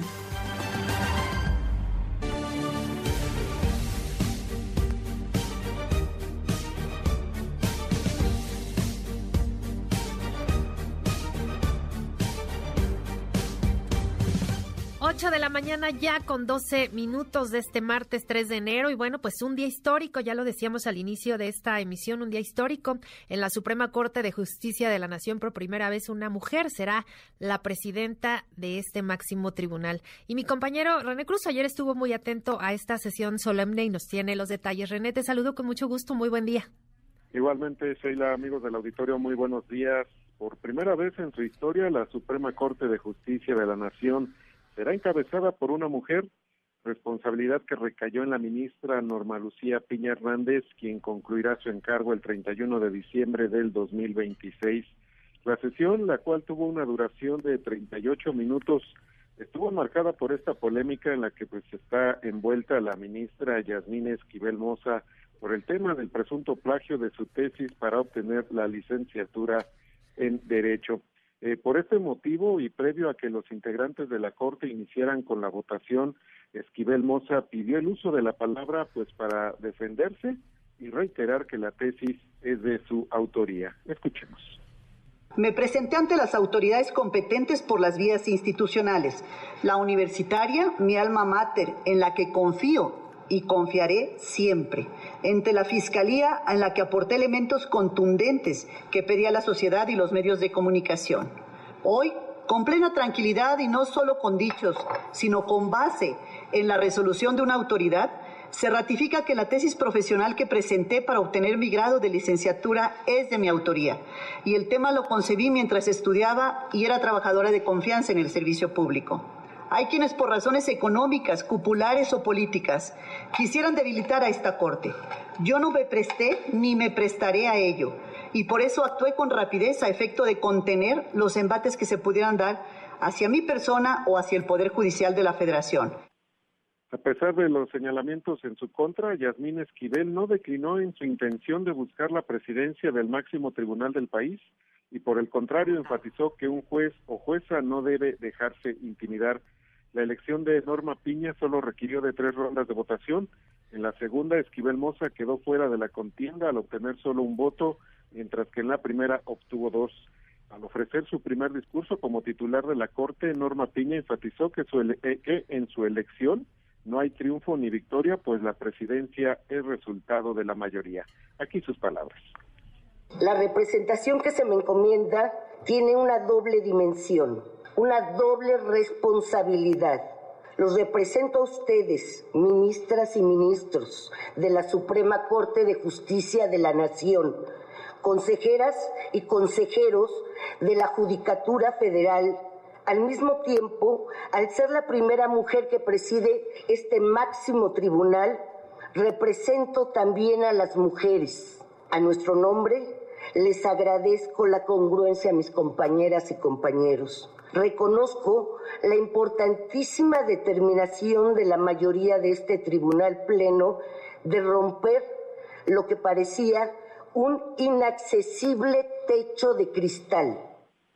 Tras asegurar que se siente acompañada, respaldada y acuerpada por todas las mujeres, Iña Hernández aseveró que está consciente de la complejidad que implica su nueva responsabilidad. Escuchemos.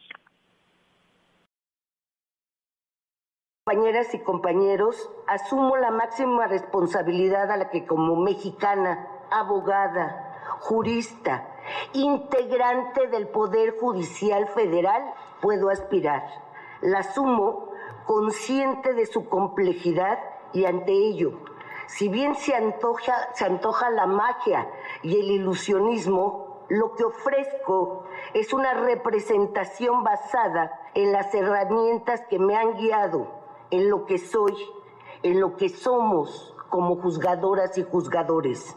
Estudio, reflexión, acción, autocrítica, honradez.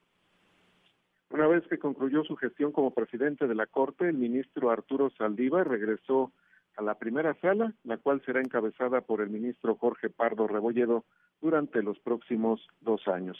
Sheila, el reporte que tengo. Muy bien, René, muchas gracias. Muy buenos días. Buen día. Y bueno, pues el presidente López Obrador en estos momentos en la conferencia de prensa matutina se refiere justo a este tema de la Corte y hace unos segunditos reaccionó eh, por primera vez después de que ayer se realizó esta sesión donde ya nos narraba René Cruz, pues fue electa Norma Piña. Y esto fue lo que dijo el presidente de la República. Me pareció bien, destaco el hecho histórico de que por primera vez una mujer va a ser presidenta de la Suprema Corte de Justicia desde 1825, dos siglos casi. Entonces eso es muy importante. Por lo demás, eligieron los ministros como lo establece el procedimiento y hubo pues aceptación y hubo acuerdo. Se trata de un poder autónomo, independiente, como nunca había existido Ahí está la primera reacción del presidente de la República una vez que Norma Piña fue electa como presidenta de la Suprema Corte de Justicia de la Nación. Y bueno, esta mañana quiero saludar con mucho gusto y le agradezco nos tome la llamada a Pedro Salazar. El doctor Salazar es exdirector del Instituto de Investigaciones Jurídicas de la UNAM. Doctor, muy buen día y gracias por acompañarnos. Muy buen día y muchas gracias al contrario a ti por invitarme a tu programa. Pues sin duda, no sé si coincida un parteaguas en nuestro país, en, la historia judicial de nuestro país, que sin duda, pues dará una nueva perspectiva a este a este poder. Sin duda, yo creo que es una decisión en sí misma muy relevante, es decir, lo que estaba en juego era mucho, porque pues es la función de quien encabeza no solo a la Suprema Corte, sino al Consejo de la Judicatura Federal y en esa medida representa todo el Poder Judicial Federal del país, pero también por, por los méritos de la decisión misma. Yo creo que es una muy buena noticia la asignación de, la presidenta ahora, ya no solo ministra Norma Piña, es una juzgadora de carrera. Yo creo que ese dato hay que subrayarlo porque es muy importante. Al interior del Poder Judicial solo habían dos candidaturas que provenían de la carrera judicial. Una era la de ella. Ella misma lo subraya en su discurso de, toma de protesta, digamos, en el cual advierte que en efecto ya proviene del Poder Judicial y se siente muy orgullosa de ello. Creo que ese es un dato interesante, además, en un contexto en el cual la presidencia anterior fue la primera en la historia de la Corte que no fue encabezada por alguien que proviniera de la carrera judicial. Entonces creo que este equilibrio es positivo. Dos, el tema del techo de cristal, como ella misma lo menciona, yo creo que por supuesto que es relevante ya lo decía el presidente de la República, se trata de un hecho histórico y así quedará, digamos, eh, eh, escrito, digamos, en la historia de la Corte, pero más allá de que se trate de una mujer en, la presidencia de la Corte, hay que destacar la trayectoria de la ministra Norma Piña, es decir, es una juzgadora y sobre todo en los años en los que ha estado en la Corte, que tiene y ha mostrado independencia de criterio, que es muy articulada en su argumentación de sus posturas jurídicas, que ha redactado proyectos o votos muy interesantes, además muy doctos, con, con, mucha información y con mucho sustento teórico a lo largo de estos años. Y en esa medida, bueno, pues es un perfil muy sólido en sí mismo y es un perfil de, de juzgadora que sin duda tiene los atributos necesarios para desempeñar ahora la función de presidenta en una coyuntura que va a ser muy interesante. Así es. Porque, porque entre otras cosas le tocará encabezar la Corte en los años, dos años que quedan todavía del gobierno actual de la República, pero también en los primeros años del futuro gobierno de la República. Es decir, convivirá con dos personas en la presidencia de la República, lo cual sin duda es interesante, y además viene una agenda judicial muy cargada. Ya sabemos que la propia Corte decidió hace algunas semanas que le va a dar prioridad a todo el paquete de temas vinculados con las cuestiones de seguridad nacional, de lo que coloquialmente se llama militarización, de, Guardia Nacional, en fin, ahí viene un paquete eh, de decisiones jurisdiccionales muy relevante y al que le darán tratamiento además de manera conjunta. Por el otro lado, vendrá previsiblemente, todavía no se verifica, pero probablemente una andanada de recursos legales contra la eventual reforma electoral en caso de que se apruebe en el mes de febrero. Ahí tendremos también una serie de estrategias de litigios que ya podemos anticipar que serán complejos y que la Corte tendrá que resolver en muy poco tiempo porque la elección federal del próximo año inicia en este. y tiene que resolver antes las eventuales, digo, subrayo, eventuales impugnaciones a la reforma electoral y además pues sigue en proceso de implementación la reforma al propio Poder Judicial, que fue, digamos, el, proyecto quizá más importante de la presidencia del hoy ministro Saldívar, pero que no ha terminado de implementarse y que requiere pues todavía eh, tiempo y una serie de acciones y decisiones de, de pronóstico reservado, déjenme decirlo así. Así que bueno, tiene un expediente de asuntos muy relevante, muy cargado la nueva presidencia de la Corte, pero por fortuna quien la encabeza tiene la capacidad probada para hacer una labor exitosa y una labor responsable y una labor además que el país está necesitando eh, en esta coyuntura y de cara a lo que sigue. Sin duda, creo que son varias aristas las que tendríamos que analizar. Una, una de ellas, sin duda, y, pues ya lo comentaba al inicio de, su exposición, es el discurso. Creo que me parece interesante desmenuzar un poco lo que ayer decía la, la ministra presidenta de la Corte, porque me parece fundamental cuando ella habla de la perspectiva de género, ella habla de las mujeres y ella hace ahí una pues un reconocimiento ¿no? A, las mujeres que no se han cansado, ella dice, de intentar cambios que poco a poco arrinconan nuestra cultura patriarcal. Honro en este momento a las que ya no están. Y creo que esta frase es muy potente porque engloba muchísimas cosas y además habla de una perspectiva de género en, en la justicia, que creo que es algo que, que veremos en su gestión al frente de la, de la, del máximo tribunal del país. Sin duda, y además, bueno, hay que decir que no es nuevo, digamos, este enfoque, ¿no? Este enfoque ha venido madurando en los años paulatinamente en un poder que es particularmente patriarcal, el poder judicial, pero, pero tampoco es improvisado. Es decir, la ministra, entonces ministra, hoy presidenta Norma Piña, siempre ha estado comprometida con esta agenda.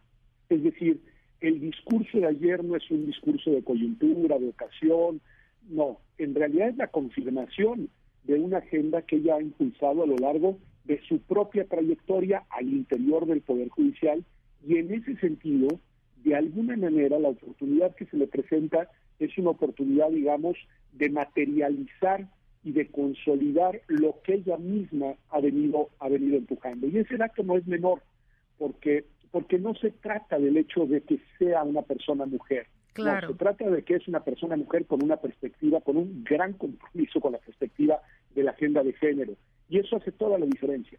Es decir, eh, ella eh, representa, ella misma lo dice, representa a las mujeres y esta visión de las mujeres, pero lo representa en el mejor de los sentidos, en el sentido de un compromiso sustantivo con una agenda que en efecto eh, confronta una cultura patriarcal muy aquilosada en la sociedad mexicana y en concreto en el Poder Judicial. Totalmente. Y también creo que es muy importante destacar, pues, esta labor que ahora eh, ella tendrá al frente de, la Suprema Corte de, Justicia de la Nación, porque quizás no hemos eh, llegado a, analizar los alcances que, que, tiene y la importancia, porque además no solo será la ministra, es ya la ministra presidenta de la Corte, sino que también ella administrará, pues, todo el Poder Judicial. Es decir, pues, estará también al frente del Consejo de la Judicatura Federal y esta es una labor, pues una gran responsabilidad. Yo creo que hay que dividir las responsabilidades como en distintos cajones simultáneos, muy complejos. Por un lado, la presidencia de la Corte tiene un rol muy importante en la función jurisdiccional de la propia Corte. Es decir, el solo hecho de conducir y moderar las sesiones del Pleno ya, digamos, es, es un papel relevante, pero además es quien va a dar el visto bueno al listado de los asuntos que van llegando a la Corte y en esa medida tiene, digamos, una incidencia muy importante en la agenda propiamente jurisdiccional. Ese es un primer rol fundamental. El segundo es el de administrar los recursos de la propia Suprema Corte. La, Constitución es clara que esa es una función que le toca a la presidencia de la Corte y lo que bien mencionas, presidir de manera simultánea y, digamos, al Consejo de la Judicatura Federal, que es una instancia dentro del propio Poder Judicial que tiene la enorme responsabilidad de la administración, ya no de la Corte, sino del Poder Judicial en su conjunto. Y esa administración tiene que ver con recursos materiales, pero también con recursos humanos. Está a cargo de la trayectoria, carrera, incluso del ingreso de las personas que van a, hacer carrera judicial. y en esa medida esa labor administrativa es muy relevante. La tercera dimensión es propiamente política en el mejor de los sentidos. Es la presidenta de uno de los tres poderes de la Unión y lo será por los próximos cuatro años y en esa medida tiene una responsabilidad con el Estado mexicano que no es nada más una responsabilidad jurídica, es sin duda una responsabilidad política de sus posiciones, de sus discursos, de su relación con los otros poderes, depende en buena medida el equilibrio del Estado constitucional mexicano. Así que esa dimensión no la podemos perder de vista. Y adicionalmente tiene esta tercera que es así, probablemente es más de coyuntural y más asociada a su propia agenda, que es la de incidir en una transformación cultural en el Poder Judicial con esta perspectiva de género que busca desmontar y seguir desmontando una cultura, como ella misma dice, y ya lo dijimos hace unos minutos, muy patriarcal al interior de ese poder del Estado mexicano. Así es, eh, doctor Pedro Salazar, y además creo muy relevante eh, esto que, que, se destaca es, ella encabeza uno de los poderes de, de, la Unión, uno de los poderes en nuestro país, y además esto que genera, sin duda, y, que debe generar una estabilidad al, al, al, encabezar pues toda una institución y todo, todo lo que tiene que ver con la justicia, que además es uno de los principales reclamos de, de la sociedad mexicana, no de ahora, desde hace muchos años, y creo que ella y su, pues ahora sí que forma de, de llevar y de encabezar las sesiones y de eh, enfrentar las distintas, eh, los distintos temas que se, sin duda se llevarán a, al máximo tribunal del país, le dará pues una perspectiva diferente también en este, en este sentido.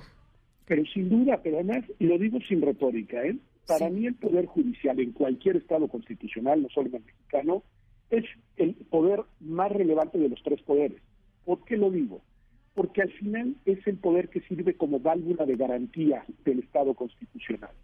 Cuando el Poder Ejecutivo toma decisiones que son jurídicamente controvertibles y controvertidas, o cuando el Poder Legislativo adopta decisiones también, emiten leyes que tienen dudosa validez jurídica, terminan en el Poder Judicial. Es decir, el Poder Judicial es el poder que sirve de garantía para que la Constitución mexicana se mantenga vigente y en esa medida para que el Estado constitucional mexicano se estable. Y por eso no es menor la relevancia de la presidencia del Poder Judicial Federal. Es muy importante para el Estado en su conjunto. Y bien lo, lo, lo es decir, sus posturas, sus discursos, sus posicionamientos van a ser muy importantes hacia el interior del Poder Judicial, pero también hacia los demás poderes y a la, hacia la sociedad mexicana en su conjunto. Y hay que decirlo, en un contexto en el cual los otros dos poderes, que por su naturaleza son poderes más políticos que el Poder Judicial, pues se encuentran en un, una coyuntura particularmente, digamos, compleja. El, la presidencia de la República, el Poder Ejecutivo, entre otras cosas, tiene un tono de confrontación permanente con el propio Poder Judicial. El día de ayer eh, los tonos del señor presidente de la República volvieron a ser de confrontación y cuestionamiento hacia el Poder Judicial y hacia las personas juzgadoras eh, en, en, todos los niveles. Y también el Poder Legislativo, bueno, lo hemos visto, ha adoptado decisiones, digamos, que responden a una agenda política, pero que son muy cuestionables o han sido muy cuestionadas jurídicamente. Y en esa medida, con esos dos poderes actuando como están actuando, la responsabilidad del Poder Judicial y de la presidencia del Poder Judicial Federal, pues adquieren una mayor relevancia en la coyuntura del México actual. Y creo que eso no lo debemos de perder de vista. Hoy debemos de voltear a ver al Poder Judicial como ese poder, digamos, de estabilidad del Estado constitucional y debemos de darle no solo un beneficio de la duda, sino eh, digamos, un acompañamiento crítico, como debe ser, pero un acompañamiento comprometido al nuevo proyecto de la presidencia a cargo de la presidenta Norma Piña. Así es, pues interesante lo que veremos en los próximos años al frente de la Suprema Corte, eh, a Norma Piña, y por lo pronto le agradezco mucho, doctor Pedro Salazar, exdirector del Instituto de Investigaciones Jurídicas de la UNAM, pues por habernos acompañado y compartirnos estas reflexiones. Al contrario, un gusto estar con ustedes y estoy a sus órdenes. Muy buenos días. Muy buen día. 8 con 31. El México que vislumbro es quizás una utopía. La utopía está en el horizonte, nunca la voy a alcanzar. Camino 10 pasos, ella camina 10 pasos más. Camino 20 pasos, el horizonte se aleja 20 pasos más. Por más que camine, nunca podré alcanzarla. ¿Para qué sirve la utopía? Sirve para eso, para caminar. Muchas gracias. Ni modo que vamos a declarar la guerra al Poder Judicial. Institucionalmente el que quede será reconocido porque somos autónomos, somos independientes y tiene que haber colaboración. Con base en la resolución de una autoridad, se ratifica que la tesis profesional que presenté para obtener mi grado de licenciatura es de mi autoría. De acuerdo con ese resultado de esta votación, la designación de presidenta de esta Suprema Corte de Justicia de la Nación y del Consejo de la Judicatura Federal ha recaído en la señora ministra doña Norma Lucía Piña Hernández reconozco la importantísima determinación de la mayoría de este tribunal pleno de romper lo que parecía un inaccesible techo de cristal. Me siento acompañada, respaldada, acuerpada por todas ellas, por todas nosotras. Hoy me dirijo a ustedes honrada, comprometida, responsabilizada, obligada, jurídica y moralmente a representarlos, a representar al Poder Judicial de la Federación con convicción y entrega, con pasión y honestidad es académica, no tiene una vinculación partidista, entiendo que no tiene ningún compromiso con nadie, es una mujer que está muy comprometida con la impartición de justicia es una gran noticia para México, para la justicia. En primer lugar, por una razón que tiene que ver con el género. Ya México se había tardado en estar teniendo puestos de enorme relevancia y responsabilidad a mujeres y sobre todo cuando son mujeres capaces, con los méritos como los tiene Norma Piña. MBS Noticias con Sheila Amador en ausencia de Luis Cárdenas. Regresamos. MBS Noticias con Sheila Amador, en ausencia de Luis Cárdenas. Continuamos.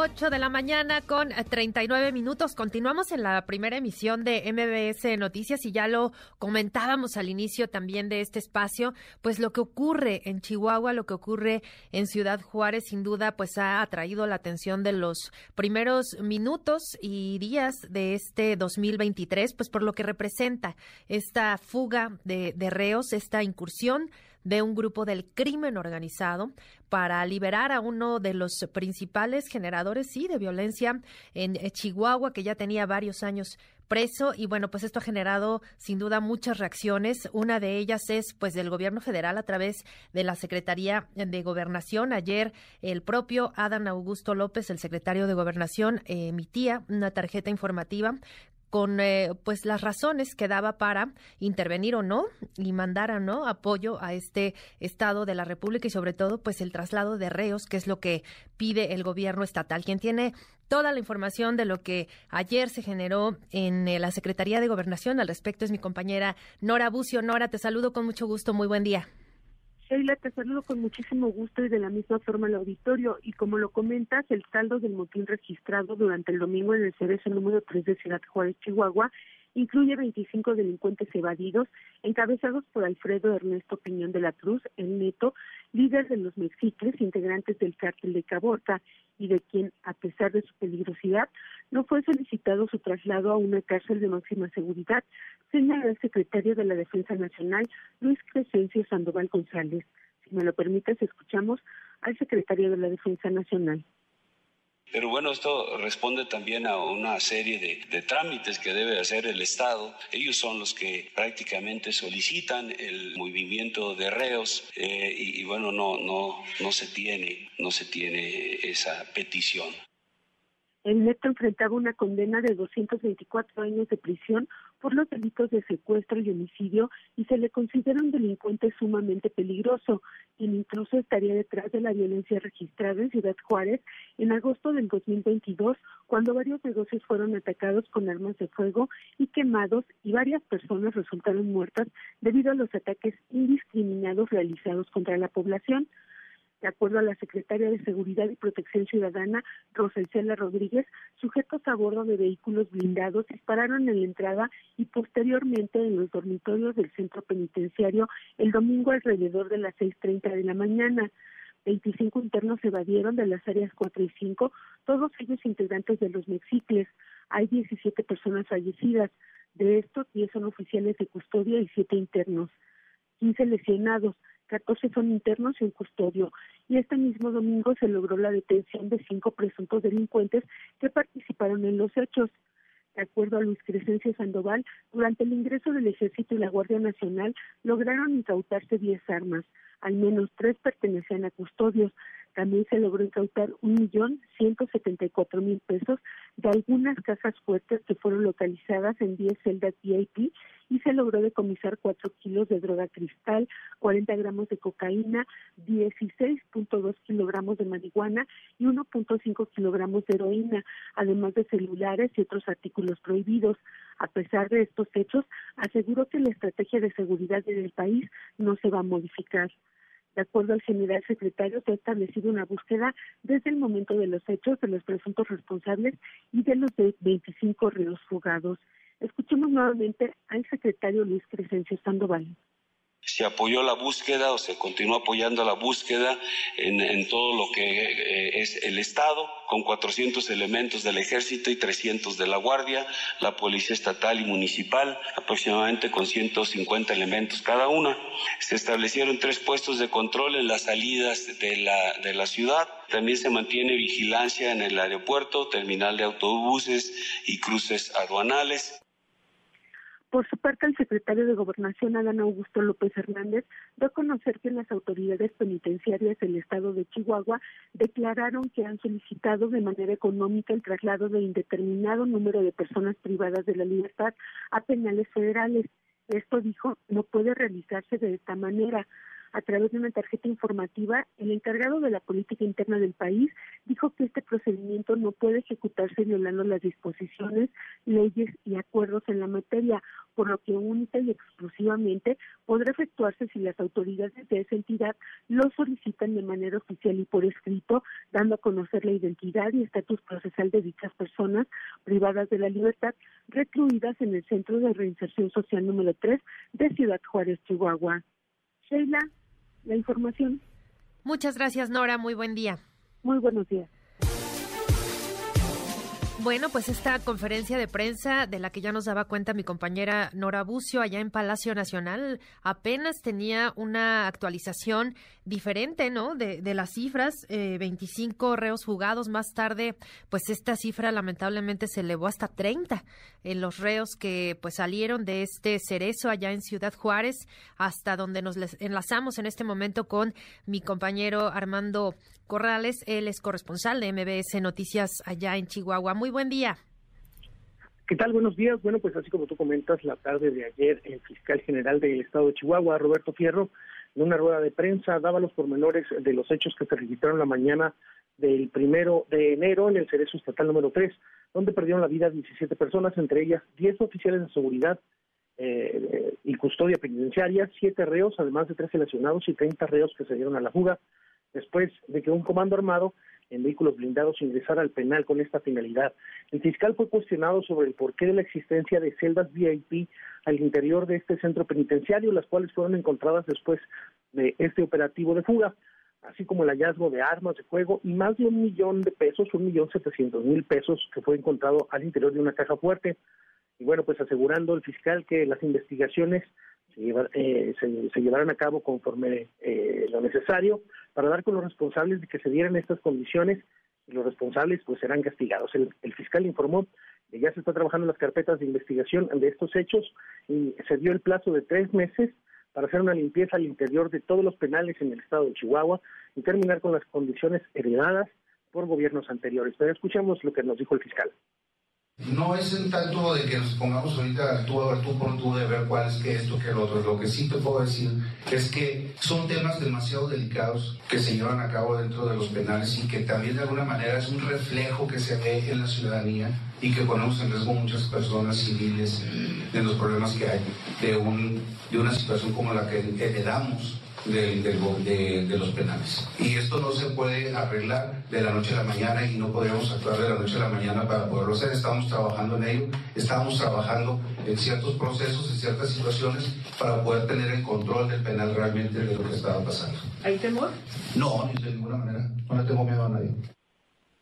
Y bueno, pues justo eh, minutos después de que se diera, de que cerrara esta, esta rueda de prensa, de que terminara esta rueda de prensa, en las calles de Ciudad Juárez se generó una fuerte balacera al norte de la ciudad, en la zona de Valle del Sol, al interior del fraccionamiento Canto de Murano, con el saldo de siete personas sin vida, entre ellos dos agentes ministeriales y cinco presuntos delincuentes. Poco después de las cuatro de la tarde se registró este ataque contra agentes investigadores pertenecientes a la Fiscalía General del Estado en las calles del Valle del Sol y Júpiter, donde unos agentes ministeriales que realizaban la búsqueda de estos reos jugados este, bueno, pues varios de los, dos agentes, perdón, resultaron sin vida. Este, y bueno, pues tras este hecho, los presuntos sicarios se enfrentaron contra elementos de la Secretaría de Seguridad Pública del Estado eh, sobre la misma avenida Valle del Sol, donde cinco personas, eh, cinco delincuentes que circulaban eh, o que fueron identificados, fueron abatidos, circulaban a bordo de un automóvil Ford Fusion en color rojo, portaban chalecos y cascos tácticos, además de armas largas. Esta es información hasta aquí desde Chihuahua. Muy bien, Armando. Oye, muy rápido preguntarte, ¿la gobernadora eh, Maru Campos ha dicho algo más al respecto, más allá de, esta información que nos dabas a conocer por parte de la Fiscalía?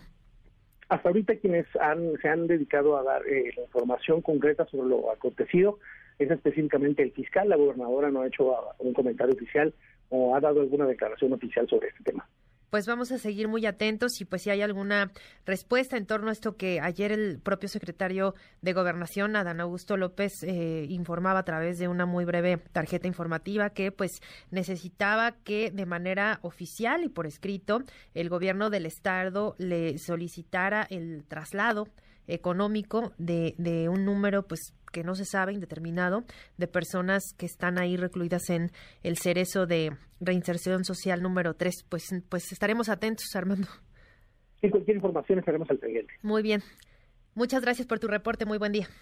Gracias buen día bueno, y también hace apenas unos minutos se daba a conocer esta información que ya inició eh, un operativo dentro del Cerezo número 3 allá en Juárez para trasladar a reos a otros penales del país. Se informó que antes de la medianoche familiares y pues sí, con, con inquietud, con preocupación, familiares de varios reos comenzaron a, a, pedir información, a saber qué pasaba con, con sus familiares internos, ya que pues habían ingresado varios camiones y no se les había informado si serían trasladados y a dónde serían trasladados. Eh, vamos a estar atentos de la información que confirmen las autoridades en Ciudad Juárez para saber eh, si este operativo de traslado se lleva a cabo hasta hasta dónde, hasta dónde serán trasladados los los internos, cuántos, etcétera. Creo que hay muchas preguntas todavía sin resolver en torno a esta a esta fuga de ya 30 30 reos de allá del penal en Ciudad Juárez. Y esta mañana le agradezco mucho que nos tome la llamada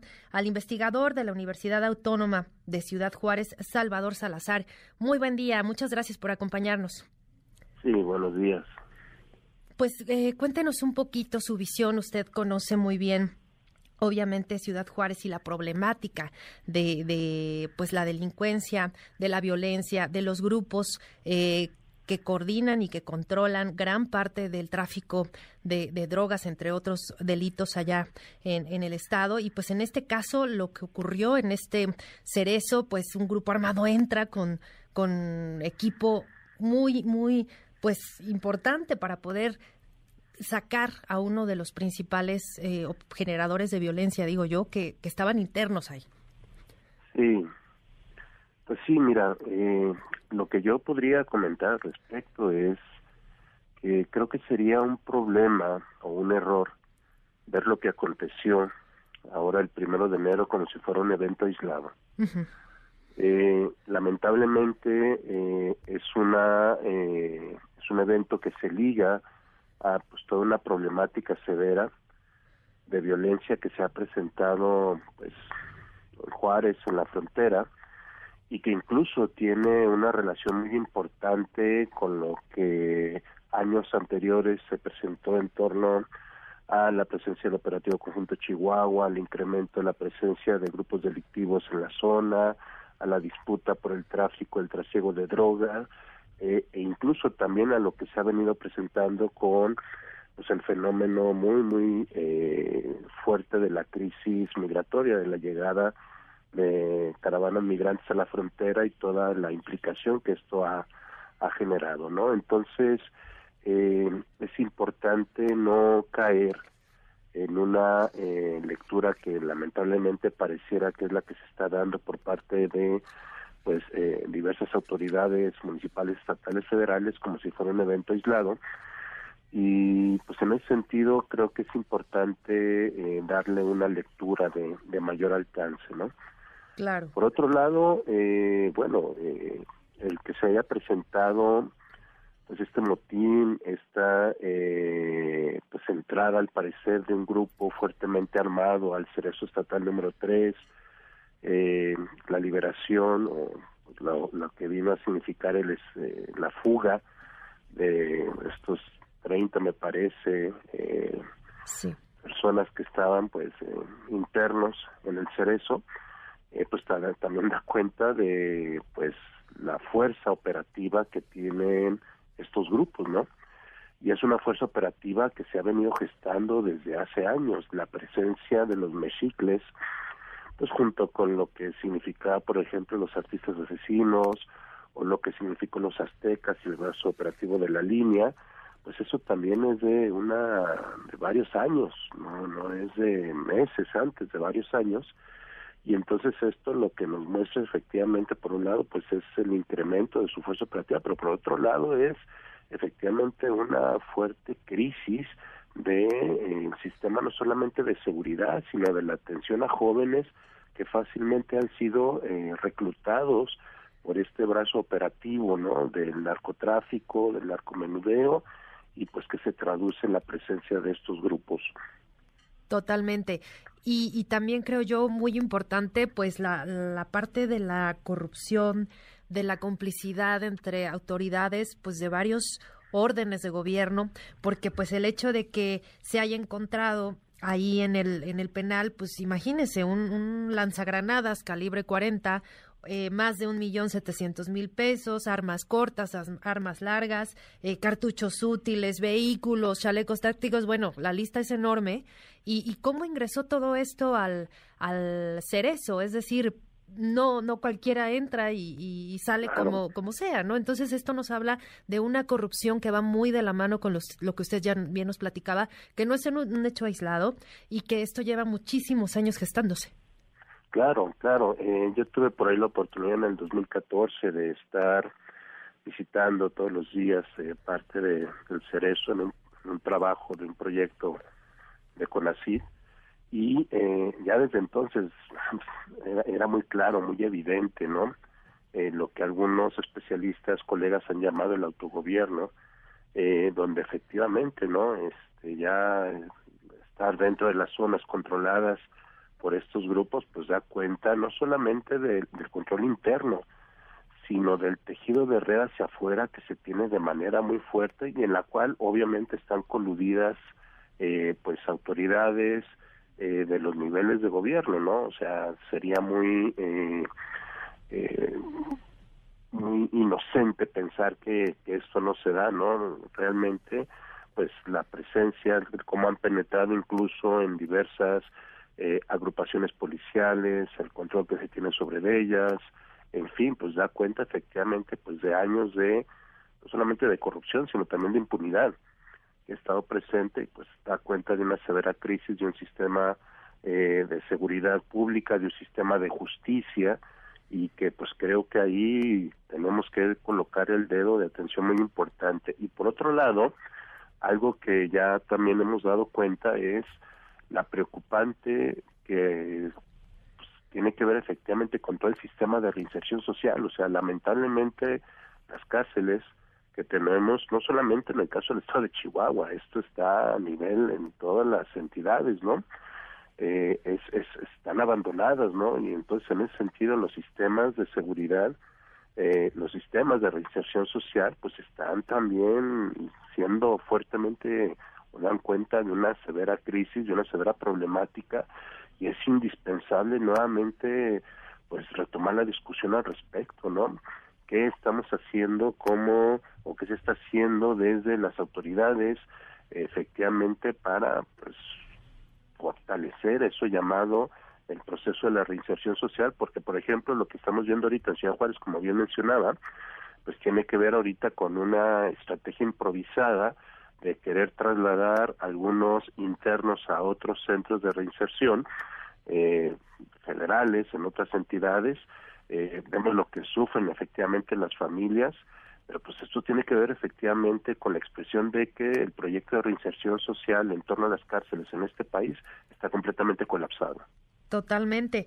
Y además también eh, lo que implica para la sociedad juarense y, y, pues en general en el Estado y en el país, el que estos 30 reos de, creo yo, máxima peligrosidad pues estén libres ahora por las calles y que además eh, usted nos platicaba de este grupo, eh, la, la, pandilla de los Micles, que pues es muy peligrosa. Este, este personaje, el Neto, quien, es el líder y a quien entendemos es eh, la intención por la que entraron, entró este comando armado a, intentar liberarlo, pues era el objetivo y, y, pues estando fuera, no me imagino lo, lo que podría pasar. Sí, no, o sea, han incrementado su poder operativo de manera importante. Eh, y bueno, pues ya eh, será parte de la obligación por parte del Estado, de las autoridades, pues efectivamente, pues eh, encontrar, detenerlo, ¿no? Y pero creo que también aquí un problema que tenemos es eh, que al colocar la, la atención en una figura como en este caso el neto, creo que eso también eh, no nos permite ver la dimensión en la problemática de mayor alcance, ¿no? Eh, efectivamente, bueno, son son eh, figuras eh, que hay que pues aplicar todo el peso de, la ley para efectivamente dar cuenta de todas las implicaciones que se ha generado en relación a secuestros, extorsiones, asesinatos, pero bueno, como mencionaba yo ahorita al inicio, ¿no? eh, esta figura del neto es la expresión de toda una bola de nieve que lleva varios años de que se ha incrementado frente pues a una opacidad y frente a una eh, no eh, presencia clara y contundente por parte de eh, gobierno de los gobiernos de una atención que no se tiene que reducir a una cuestión contenciosa una cuestión de implementar una mano dura, que eso es una preocupación importante. O sea, hay otros factores que hay que atender que tiene que ver con la extrema pobreza, con efectivamente la falta de atención hacia los jóvenes que viven situaciones muy duras y que pues lamentablemente las políticas por parte de gobiernos municipales, estatales y federales pues simplemente pues no no han atendido, ¿no? Así es. Y bueno, pues ahora también ver lo que ocurrirá con la coordinación entre autoridades federales y estatales, porque pues también ya nos lo comentaban nuestros compañeros eh, reporteros, es eh, pues esta reacción por parte del gobierno federal diciendo pues solicítenme por escrito de manera formal y oficial el traslado de reos a penales eh, federales eh, por su peligrosidad, por la porque sería ilegal, sería fuera de la de la norma hacerlo de otra forma. Y pues la desesperación, creo yo, por parte también de autoridades estatales, pues de querer contener, de querer eh, pues evitar algo o algo más grave, porque pues bueno, hay que decirlo, este personaje el Neto pues se, se documentó en algún momento pues que seguía operando incluso al interior del Cerezo y ordenando pues actividades delictivas desde el interior. Sí, sí, sí, y, y realmente su capacidad de operación eh, pues está más allá, ¿no? De los propios límites del cerezo, ¿no? Y bueno, aquí también la preocupación es que no solamente es el cerezo estatal 13 en Juárez, ahí está todo el sistema eh, de, de, pena, eh, de penitenciario en la entidad, pues que también preocupa, ¿no? Porque pues efectivamente frente a, la, no quiero decir poca atención, pero sí a la problemática de cómo, de lo que ha implicado pues una mayor eh, presencia dentro de lo que mencionaba yo ahorita, de lo que implica el proceso de reinserción, eh, pues realmente preocupa, ¿no? Y entonces en ese sentido la búsqueda de que sea, de que se respalde o la coordinación con autoridades federales, pues es algo importante y es algo fundamental. Sin embargo, pues esto también nos lleva a preguntarnos o a la preocupación de que eh, no solamente tiene que ver con simplemente trasladar reos a otros centros penitenciarios, porque también eso pues tiene implicaciones desde el punto de vista de derechos humanos. Así es. Y desde la relación hacia, por ejemplo, lo que mencionamos ahorita, los familiares de estos reos, ¿no? Al final de cuentas, una de las preocupaciones es que no perdamos de vista. Efectivamente, muchos de ellos son internos que, bueno, están sentenciados por algún delito que cometieron, pero bueno, también, eh, como no lo perdamos, tienen que ver con trayectorias de vida, con relaciones familiares, eh, con la indispensable necesidad de pensar de manera clara y contundente qué entendemos por un proceso de reinserción. Entonces, en ese sentido, bueno, eh, creo que hay muchísimo que trabajar y muchísimo donde poner la atención. Vuelvo a reiterar, creo que no podemos caer en el error de pensar esto como un evento aislado que simplemente con esta eh, estrategia improvisada de trasladar internos a otras eh, cárceles de, del país, pues se va a resolver la problemática. Así es. Pues por supuesto seguimos muy atentos a, lo que ocurra en, Juárez y bueno, pues estaremos dando seguimiento y gracias, muchas gracias a Salvador Salazar, investigador de la Universidad Autónoma de Ciudad Juárez, pues por habernos acompañado esta mañana. Muchas gracias. muchas gracias, saludos. Saludos, muy buen día. 9 de la mañana con eh, tres minutos, nos vamos a una pausa, volvemos, hay más información. MBS Noticias con Sheila Amador, en ausencia de Luis Cárdenas. Regresamos. MBS Noticias con Sheila Amador, en ausencia de Luis Cárdenas. Continuamos. MBS Radio presenta el resumen informativo con Luis Cárdenas.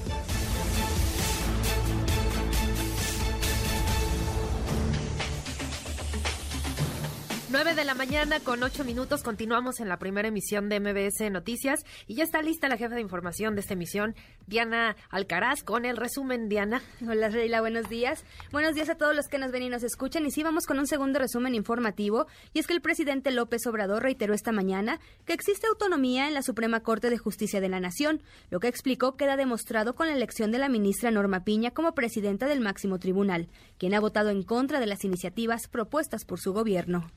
Nosotros no imponemos nada en la Corte. Y es tan evidente, aunque no lo quieran aceptar, que la presidenta Norma Piña siempre ha votado en contra de las iniciativas que nosotros hemos defendido. Es único el momento que estamos viviendo. Nadie puede decir que hay subordinación como era antes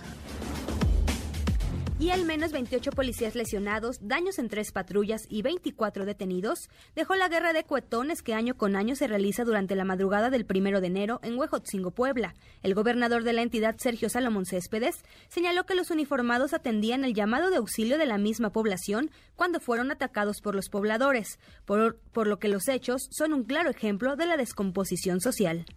Yo los invito a que analicemos de forma muy, muy objetiva qué grado estamos alcanzando de descomposición en donde tenemos que estar atacando. O, vemos una escena donde la sociedad ataca a la policía municipal, a la policía estatal y lo único que fue a hacer fue a decirles, oigan, cuidado con esto porque pueden lastimarse, porque puede haber heridos, porque puede haber pérdida de miembros del cuerpo, porque puede haber hasta muertos. Y entonces ante ese tipo de acciones, para poder aplicar regla, ley y orden, se ven atacados nuevamente por la sociedad. En verdad esto no creo que sea lo más correcto, no debe de ser. Hago un llamado a todos los habitantes donde este tipo de costumbres se están degradando y se están perdiendo de y saliendo de control, porque a quien afecta realmente a las familias. Ay, pues terrible, Diana. Fíjate, 28 policías lesionados. Qué lamentable. Y es que aparte la misma población era la que estaba llamando porque ya era un excesivo el, pues lo que estaban quemando de Sí. cuetones entre pues los mismos pobladores, otros más que pues evidentemente no están de acuerdo con estas, digamos, bueno, ni siquiera son tradiciones, pero marcaron a la policía para que fueran a ver qué es lo que estaba pasando, para que detuvieran esto que estaban haciendo Sí, otros sí. pobladores y pues son agredidos los, los sí, policías. terrible, ¿no? Y en las imágenes la verdad es que sí se ve pues impresionante cómo están aventando los cuetones y que hasta rebotan como en una pared en, en Sí, en esta de parte de, pues sí del, del- de la zona y, y, pues imagínate ahora los policías que van a pues auxiliar pues salen Exacto. y resultan lesionados, qué Resultan lamentable. lesionados.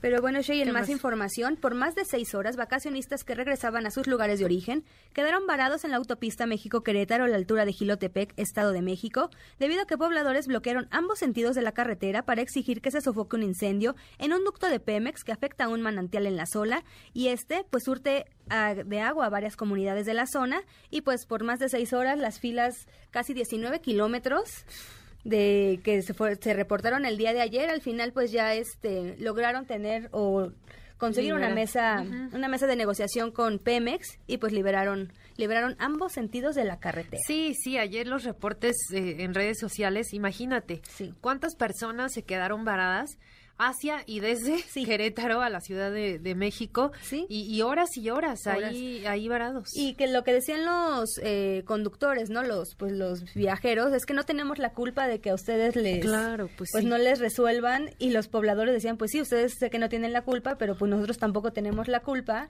Y es la única forma en que nos y es hacen la caso. única forma que nos hacen caso. Al, fin- al final, pues lograron que pues que Pemex los reciba. Ah, Ya acordaron que van a trabajar de manera conjunta para poder sofocar este incendio que aseguran pues es provocado por los mismos guachicoleros. Sí. Y la fuga de combustibles y pues está afectando el agua y pero pues ya varados y escuchemos parte de los testimonios. Hay niños que vienen enfermos. Creo que ustedes están en una, o sea, tienen derecho de expresarse. Nosotros no tenemos la culpa, ni ustedes. Aquí las Entonces, personas que, ser vienen de la pista no tienen la culpa, lo sabemos, pero si no hacemos presión de esta manera, la autoridad no, no nos va a escuchar, ni en dos meses más. Hay que ser el problema se está agravando. Por favor. Pero, sí, entiendo. Pero ¿cómo, cómo quiere que le apoyemos nosotros? Si nosotros... un carril para... No, que vengan los de Pemex. Y sí, al final lograron que Pemex les haga caso. Pues sí, la- solo con presión. Solo con presión y con el bloqueo de la carretera. Y bueno, Shay, en más información, la Secretaría de Salud en Oaxaca dio a conocer que el resultado de la biopsia realizada a un menor de 7 años, que falleció el pasado miércoles tras haber sido mordido por un murciélago, dio positivo a rabia, la cual fue transmitido al pequeño y a sus hermanos de 8 y 2 años. Escuchemos a Gabriel García, que es director nacional de epidemiología. El resultado que se tiene de esta mordedura lamentable de estos menores es justamente eh, rabia, la variante B3, que pertenece a una especie de murciélago que es eh, hematófago, quiere decir que, come eh, sangre, le gusta la sangre, entonces justamente ese es el diagnóstico que se elaboró a partir de la muestra, digamos que se obtuvo a partir de la muestra que recibimos por parte de la necropsia del menor eh, que, lamentablemente falleció. Pues ahí la información y bueno, pues sí que lamentable que, que haya fallecido este pequeño pues tras haber sido mordido por el murciélago. Y ya se confirma, ¿no? Que, que fue, rabia, que fue sí, rabia. sí, terrible. En fin, bueno, Diana, pues hasta ahí el resumen, ahí el, el segundo resumen de la mañana, 9 con 14, y te seguimos en tus redes sociales. Sí, me pueden encontrar en Twitter como Diana Alcaraz D. Muy bien, Diana, nos vemos el día de mañana. Muchas gracias. Gracias a ti, Sheila. Nos vamos a una pausa, 9 con 15, volvemos, hay más información. MBS Noticias. Cultura y espectáculos.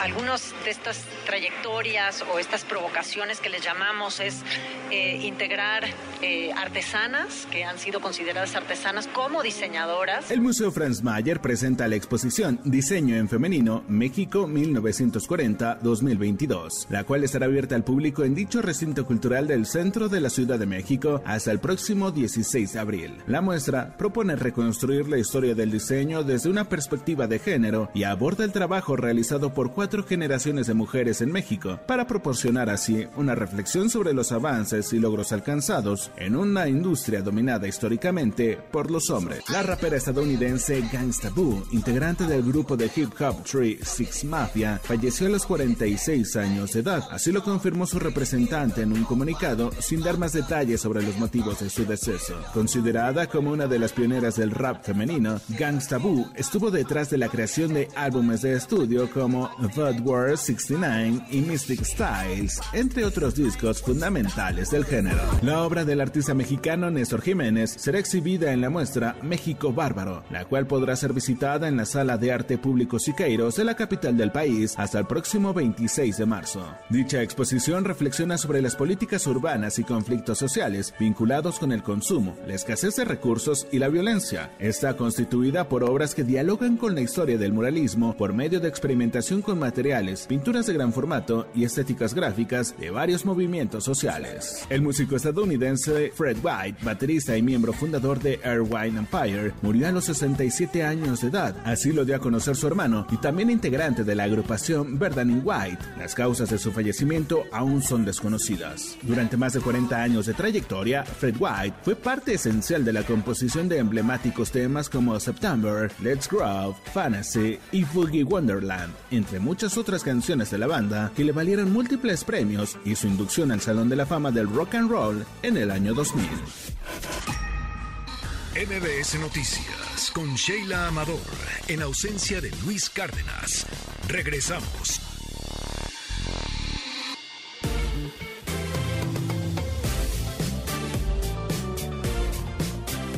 9 de la mañana con 20 minutos y ya está listo mi compañero Alberto Zamora con los indicadores. Alberto, te saludo con mucho gusto. Muy buen día.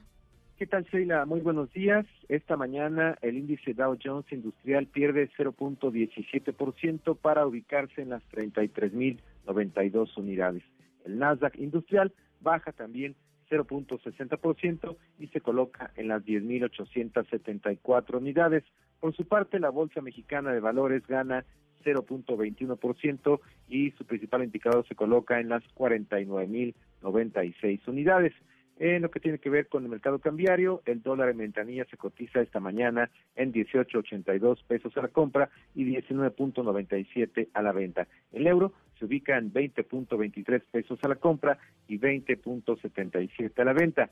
El precio promedio de la gasolina en el país es el siguiente. La Magna se ubica en 21.75 pesos por litro, Premium 24.04 y el diésel 23.74 pesos por litro. En la capital de la República, el precio de la Magna es de 22.30 pesos en promedio, la, Premium está en 24.79 y el diésel 23.65 pesos por litro. Sheila, mi reporte. Muchas gracias, Alberto. Muy buen día. Gracias, buenos días.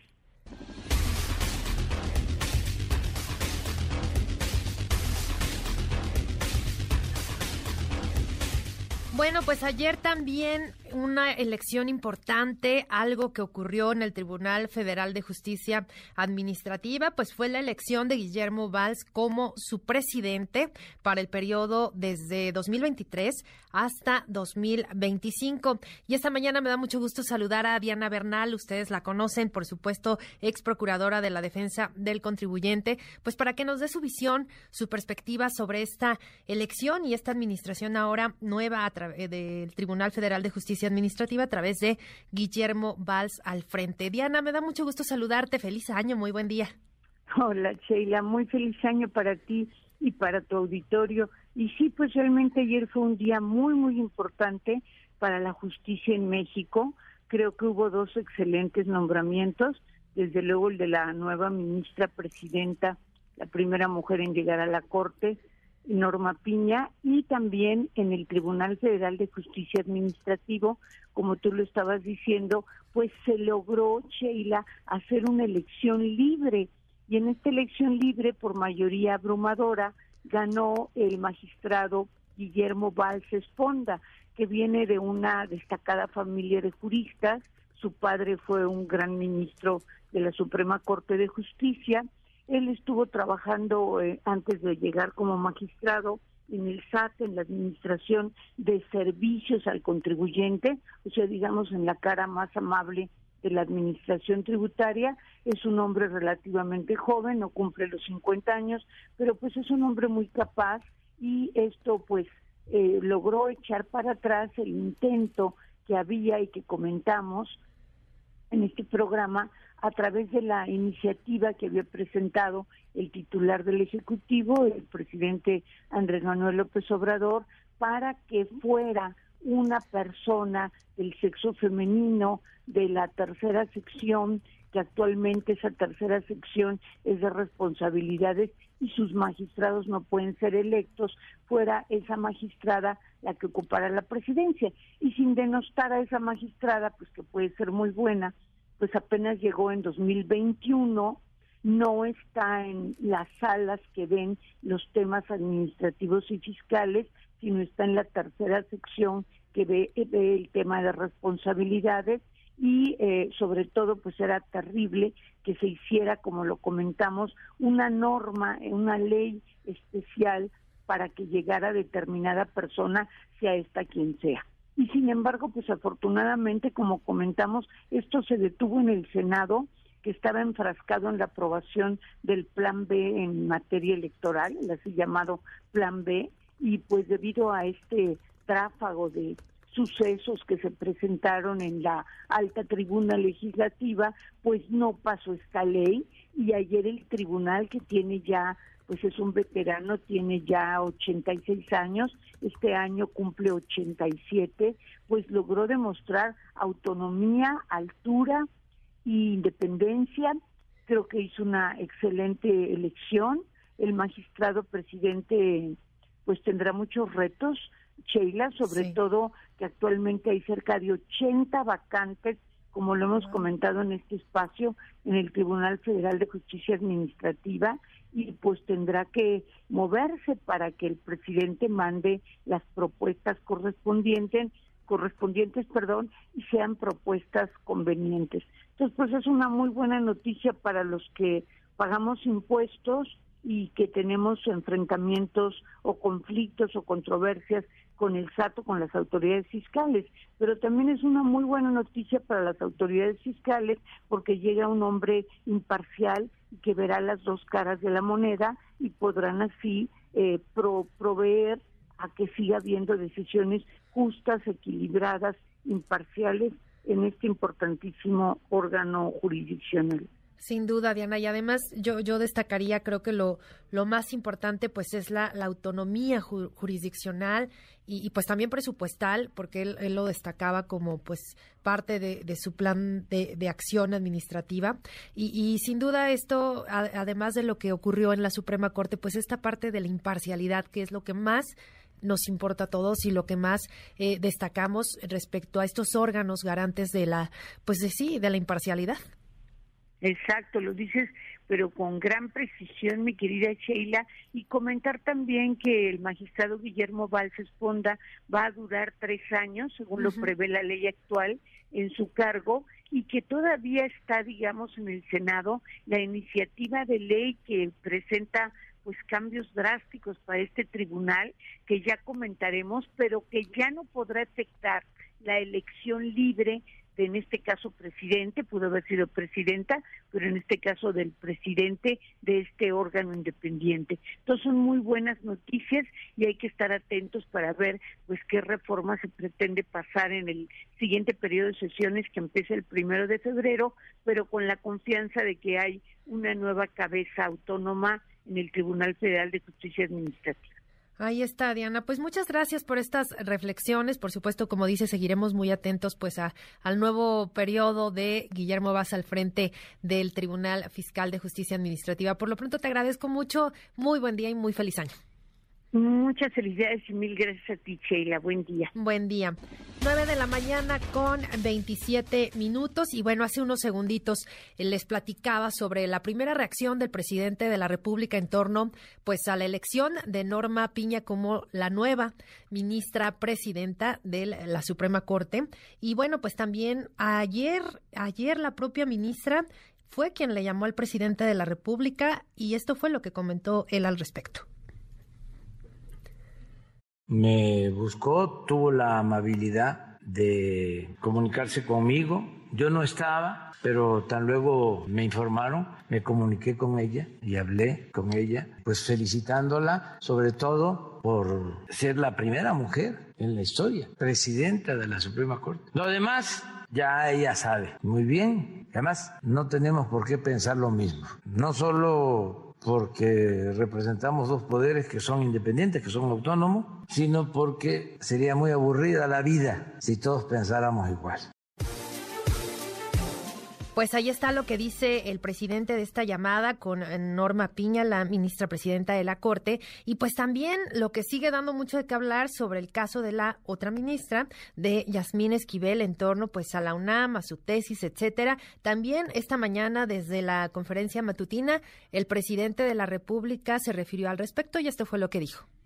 Eso lo tiene que decidir la instancia correspondiente. Ya nosotros ya hemos fijado nuestra postura sobre eso y corresponde a la UNAM, lo dije, y luego a las instancias que este, se considere. No, pues, primero que se resuelva. A mí lo que me llama la atención es que cuando va a haber una elección salen estos asuntos. Es, o sea, yo padecí de un proceso de desafuero. Cada vez que hay una injusticia así, pues no me gusta porque es este politiquería, que por lo general los que acusan no tienen autoridad moral pues ahí están las reacciones del propio presidente en torno pues a la elección de Norma Piña como nueva ministra de la Corte y pues también a lo que ocurre con Yasmín Esquivel, que bueno, seguimos a la espera de lo que la propia Universidad Nacional Autónoma de México pues eh, determine respecto al plagio, porque también hay que decir que sí ha sido muy enfática la propia universidad respecto a que sí, sí se trata de un plagio, quizá lo que ahora se estará analizando pues quién le copió a quién. La propia ministra ayer, ya decíamos también en, en su discurso en esta sesión solemne, pues ella decía que eh, pues eh, ella de ninguna manera hubiera hecho pues algún eh, acto ilícito, insistía en que, en que su tesis era la original, así que bueno, pues ahí están las dos posturas y vamos a seguir atentos al respecto. Y pues de otro tema, cambiando de tema y de otro del que hemos estado informándole y dando seguimiento desde que se originó prácticamente, pues es de Emilio Lozoya. Esta mañana el ex director de Pemex estará en una audiencia que está programada a las 10 de la mañana y quien ya está listo para arrancar esta cobertura es mi compañero René Cruz y nos tiene un previo. René, te saludo con gusto, muy buen día. Hola Sheila, amigos del auditorio, muy buenos días. Pues así es, dentro de escasa, escasos 30 minutos se va a llevar a cabo esta audiencia eh, por el caso de la planta de agronitrogenados, en donde pues Emilio Lozoya volverá a comparecer pues para eh, exponer eh, sus argumentos en torno a este caso. Eh, la audiencia está programada, como te contaba, a las 10 de la mañana, ello con el fin de determinar pues, si ya se logró un acuerdo con la Fiscalía General de la República para eh, pagar esta reparación del daño o si se declara el cierre de la investigación complementaria para dar paso a la apertura del juicio oral.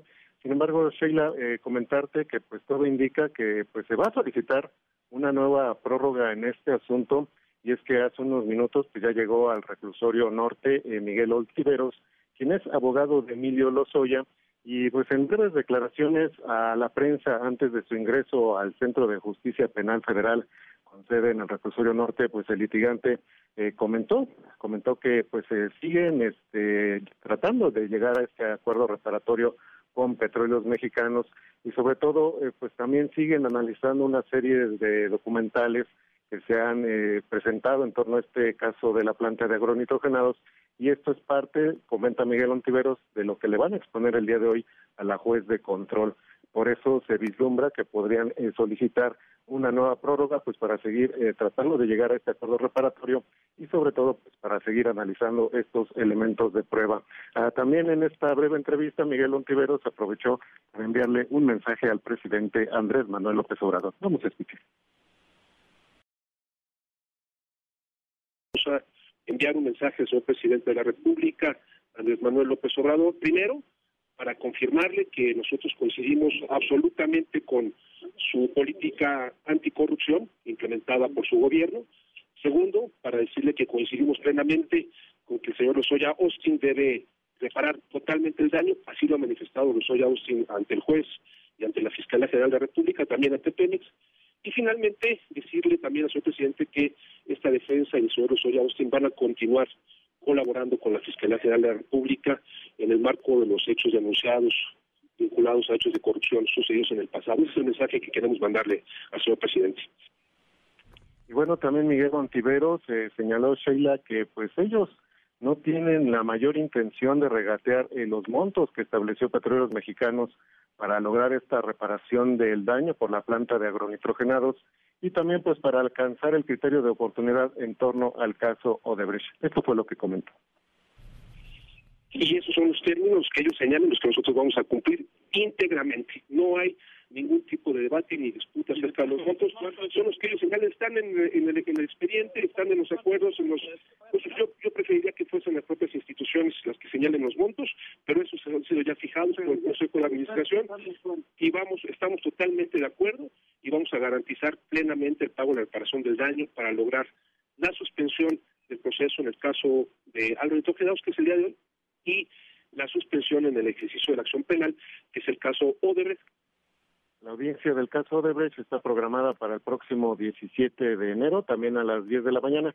Y recordarse que fue en noviembre del año pasado cuando Emilio Lozoya compareció ante la juez de control, eh, Verónica Gutiérrez Fuentes, y en esa ocasión pues eh, tanto la defensa de Emilio Lozoya aceptó que aún no concretaban con las autoridades el criterio de oportunidad y la reparación del daño por siete millones trescientos ochenta y cinco mil dólares en el caso Odebrecht para que se suspenda este proceso y tampoco se concretaba el acuerdo reparatorio de 3.4 millones de dólares en el asunto de esta planta de agronitrogenados. Sheila, pues es lo que te puedo reportar al momento previo a esta audiencia de Emilio Lozoya. Como siempre, muy completo, René. Estaremos muy atentos a tu cobertura a lo largo del, del, día de esta audiencia que ya en unos minutitos más estará arrancando. Por lo pronto, te agradezco mucho y muy buen día. Igualmente, Shay, muy buen día. 9 de la mañana con 35 minutos. Con esto nos vamos a una pausa, pero no se vayan porque volvemos. Oigan, ustedes hicieron propósitos y seguramente entre sus propósitos está hacer dieta. Así que no se pierdan. En el siguiente bloque vamos a tener a una nutrióloga que nos va a platicar pues cómo lograr este propósito. Así que no se vayan. Volvemos a la primera emisión de MBS Noticias. MBS Noticias con Sheila Amador en ausencia de Luis Cárdenas. Regresamos. En Soriana, esta Navidad lo damos todo. Hasta un 50% de descuento en toda la juguetería, montables y bicicletas. Y rosca de reyes rellena de dulce de leche o chocoavellana grande de 10 a 12 personas a 349 pesos. Soriana, la de todos los mexicanos. A enero 4, aplica restricciones. Válido en Hiper y Super. Pongan mucha atención, porque en MBS 102.5 los reyes vienen con todo.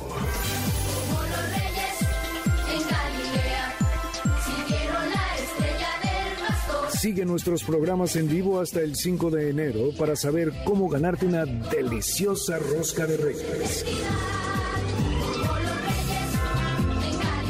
Y el 6 de enero busca nuestra unidad móvil en las calles de la Ciudad de México, porque Melchor, Gaspar y Baltasar llevarán juguetes, regalos y más roscas para todos nuestros radioescuchas. Queremos celebrar contigo en grande este inicio de 2023. Los Reyes Magos están aquí en MBS 102.5. Sabes que lo quieres. Todo lo que necesitas para tus espacios. Encuéntralo en Casa Palacio y disfruta descuentos de hasta 30% más hasta 15 meses sin intereses. Te esperamos en Casa Palacio Antara. Vive totalmente Palacio. Promoción válida hasta enero 5 de 2023. Consulta términos, condiciones y CAT en tienda. La sensibilidad, el asombro y la vida del circo. Narrada a través de dos leyendas del escenario. Angelo y Paquín Jr. Un espectáculo sin palabras, lleno de música y actos sorprendentes. Be the Cirque. Teatro Esperanza Iris, 7 y 8 de enero. Consigue tus boletos en Ticketmaster y en nuestros programas en vivo. Be the Cirque. Un show mágico, solo aquí en MBS 102.5. Yo tramité mi INE en México. Y yo en el extranjero. Mi INE es muy confiable porque tiene elementos que la hacen muy segura y es gratuita. La mía también. Con mi INE puedo votar, identificarme y hacer trámites bancarios en todo México. Con la mía también. Si tienes algún familiar o amistad que viva fuera del país, recuérdale que la INE del extranjero tiene el mismo valor que la de México y es válida para votar, identificarse o hacer cualquier trámite en territorio mexicano. Mi INE es mi voz en México. Y en el extranjero. Esta semana en la Hora Nacional. ¿Quieres hacer dieta? Te decimos todo lo que tienes que saber. ¿Sabes qué es Aprende MX? Te contamos sobre sus programas de televisión. Hablaremos sobre el despido injustificado. En la música, Fernando de la Mora. necesito una fortuna. Somos sus amigos Fernanda Tapia, Sergio Bonilla. Los esperamos en la Hora Nacional. Esta es una producción de RTC de la Secretaría de Gobernación. Gobierno de México. Prepárate para la llegada de los Reyes Magos en la mejor juguetería de Liverpool. Encuentra los mejores juguetes de las marcas Lego, LOL, Baby Alive, Monster Jam y Nerf. Consulta restricciones. En todo lugar y en todo momento, Liverpool es parte de mi vida.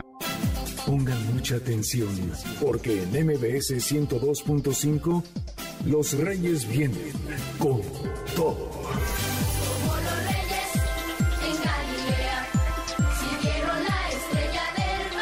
Sigue nuestros programas en vivo hasta el 5 de enero para saber cómo ganarte una deliciosa rosca de reyes.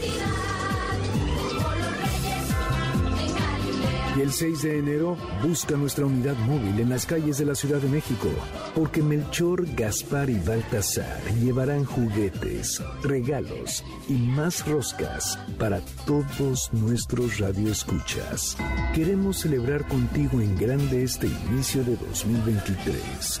Los Reyes Magos están aquí en MBS 102.5.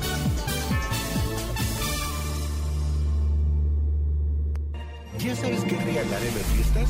¿Qué tal aquello que todos están deseando? El regalo perfecto sí existe. Es Universal Plus. Regala momentos inolvidables.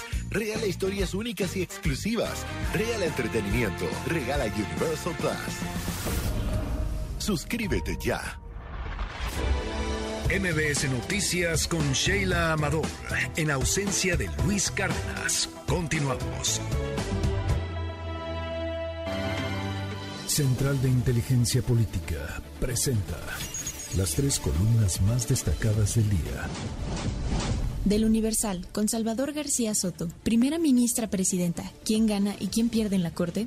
La elección histórica de Norma Piña como la primera ministra presidenta que encabezará a la Suprema Corte de Justicia de la Nación y al Consejo de la Judicatura Federal rompió todos los pronósticos. El presidente pegó, pero también perdió. No la alcanzó para votar, sino para vetar. Una cosa es cierta, se debe cambiar la relación entre la presidencia de la República y el Poder Judicial. La meta será mantener una relación estable.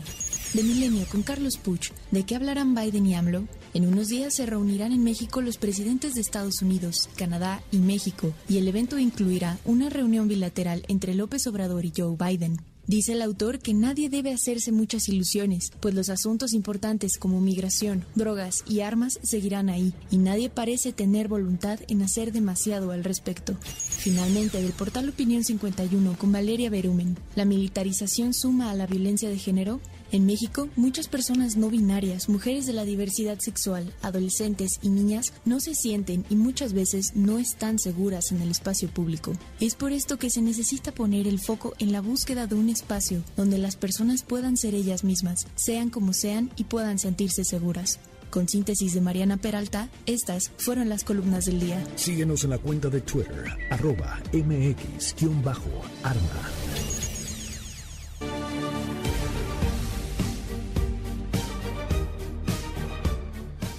9 de la mañana con 42 minutos. Continuamos en la primera emisión de MBS Noticias y pues con información prácticamente de última hora se está dando a conocer por parte de la Fiscalía General de Justicia de la Ciudad de México. Ayer el periódico El Universal publicó una información en la que establece que tiene copia de eh, la carpeta de investigación que se abrió en torno al presunto plagio de la tesis de licenciatura de la ministra Yasmín Esquivel. Y bueno, pues hace unos minutitos eh, la propia Fiscalía General de Justicia de la Ciudad de México, a través de sus redes sociales en Twitter, eh, establece que con relación a la denuncia presentada por la ministra Yasmín Esquivel ante el agente del Ministerio Público, la Fiscalía General de Justicia de la Ciudad de México precisa que como lo mandata la Constitución, el representante social inició una carpeta de investigación al recibir, recibir su querella y ha llevado a cabo diversas diligencias al respecto. Asimismo, recibió documentales que la denunciante exhibió, es decir, Yasmín Esquivel, y se encuentra en espera de otras que la quejosa refirió que presentaría posteriormente.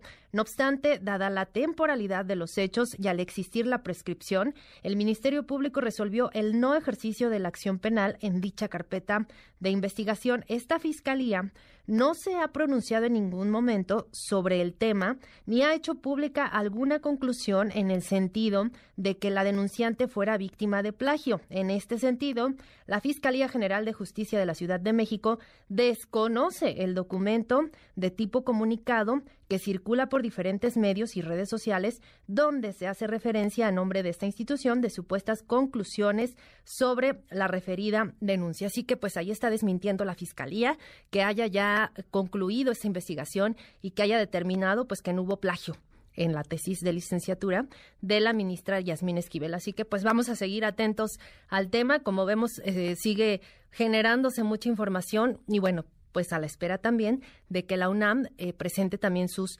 conclusiones.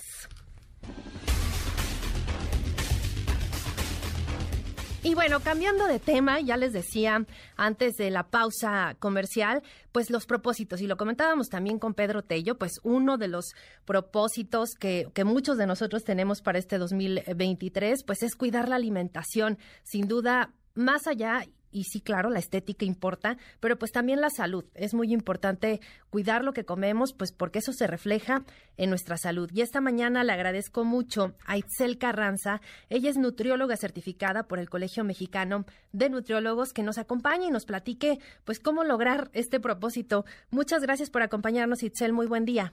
Hola Sheila, qué gusto. Gracias por la invitación y encantada de contribuir para que tu audiencia pueda poner foco en su alimentación. La mayoría es que nos descuidamos un poco en las fiestas y fíjate que hay un promedio en general de 2 a 4 kilos que se suben de peso cuando nos descuidamos en estas fiestas. Así que, como dices, es momento de ponernos a tratar de bajar de peso si es que subimos y llegar a nuestro peso ideal. Eh, quisiera comenzar algo que, mira, la mayoría lo sabemos, pero es hora de poner manos a la obra. Lo primero que hay que hacer es reducir y evitar al máximo el consumo de azúcares simples, de azúcares refinados. Estos son postres y todos esos alimentos que contienen azúcares añadidos. No se diga los refrescos que tienen muchísima azúcar.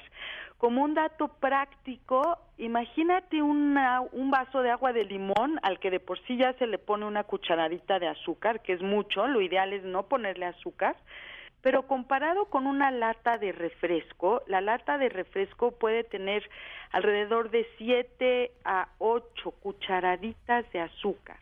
Es una barbaridad. Entonces, estas son, vamos a decir, calorías huecas que nada más nos suben de peso sin alimentarlos alimentarnos, perdón, y lo peor es que nos dan la nos hacen propensos a desarrollar enfermedades metabólicas del tipo de la de la diabetes. Entonces, ese sería mi primer consejo.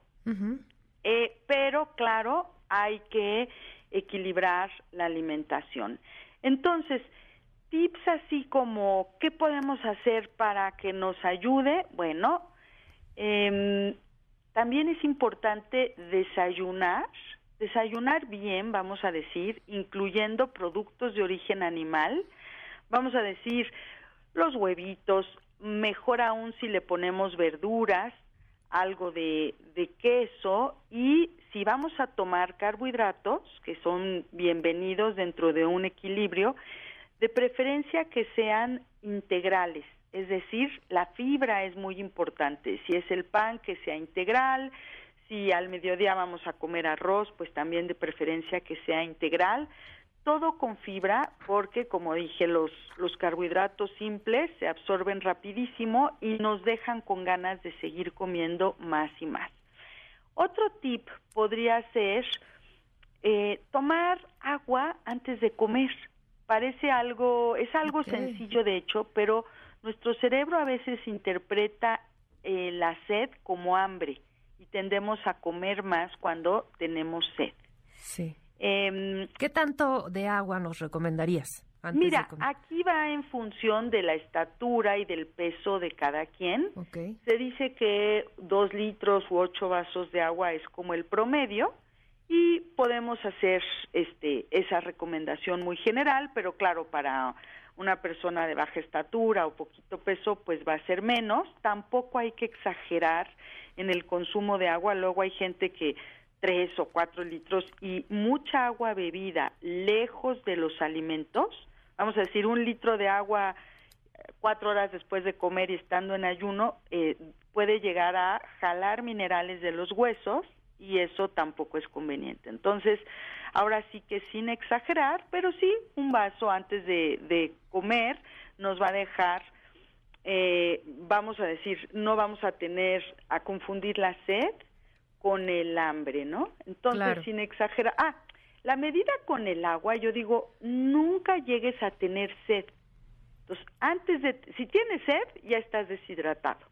Entonces, estar tomando agua de a poquitos todo el día es bueno, tener un vaso o una botella de agua cerca y estarle dando traguitos de a poquito a lo largo del día es muy bueno. Ok, sí, y además siempre es bien recomendable el agua, ¿no? Nos ayuda pues prácticamente para todo.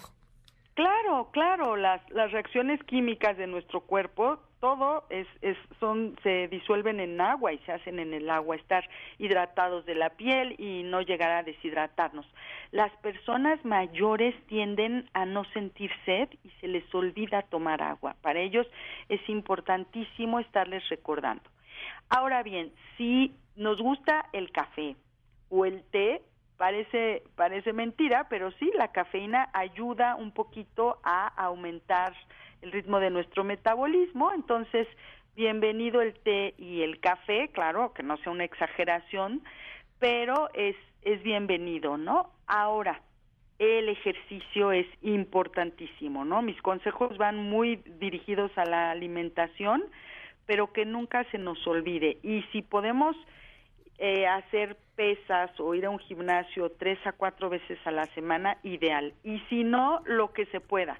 Salir a dar vueltas a la manzana, este, si hace mucho frío, métete ni modo a un centro comercial a caminar y recórrete los pasillos, encuentra la manera de mover tu cuerpo. Y claro, eh, el cardio es importante, pero siempre las pesas también nos van a acelerar el metabolismo, es como encender el boiler para que se queme la grasa, entonces, y nos van a ayudar a que no perdamos músculo, ¿no? Ya a partir de los 40 años empezamos a perder más músculo y acumular grasa, y entonces el hacer algo de digo pesas, pero son ejercicios isométricos, o sea, de fuerza, ¿no? No, no es de que a fuerza te vea yo en el gimnasio con pesas, pero sí que eh, tus músculos mayores eh, levanten algo de peso. Puede ser hasta en tu casa, este, con botellas de agua, vamos, hay muchas maneras de, de hacer esto y de ingeniárnoslas. Sí, no es que tienes ya la inscripción al gimnasio, pero sí movernos es importantísimo. Claro. otro tip es comer despacio ¿Dónde? ¿Por qué? ¿Quién nos corretea?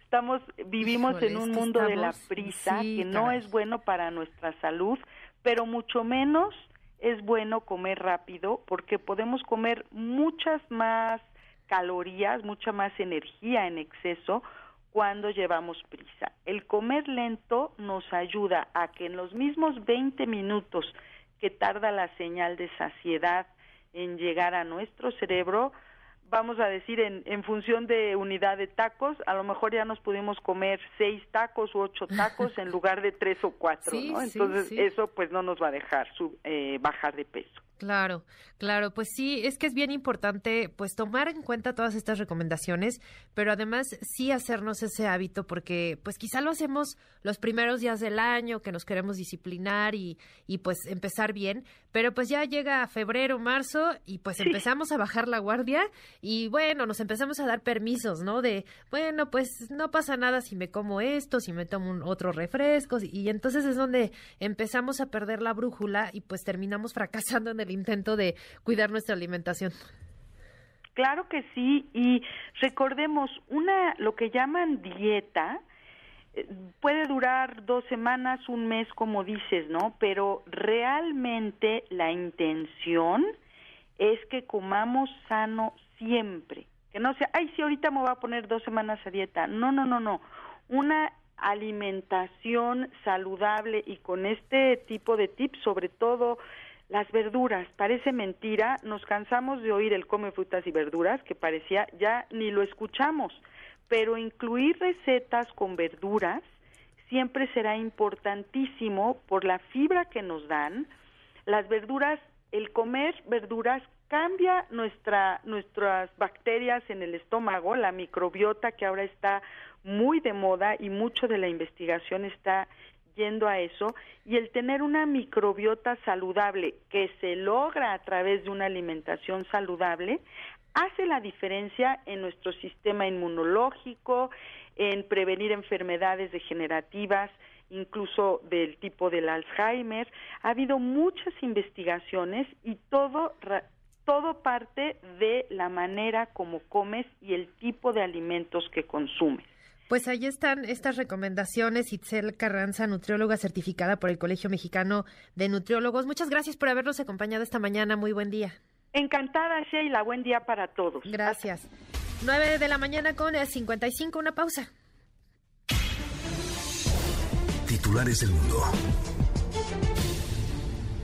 York Times, Estados Unidos. Ataque mortal contra rusos en Ucrania expone las fallas militares de Moscú. Washington Post, Estados Unidos. Kevin McCarthy se esfuerza por reafirmar su oferta de portavoz a medida que se acerca la votación. El país, España. Decenas de soldados rusos mueren en uno de los ataques ucranianos más letales. Le Monde, Francia. Kurdos rinden homenaje a los muertos a tiros en París.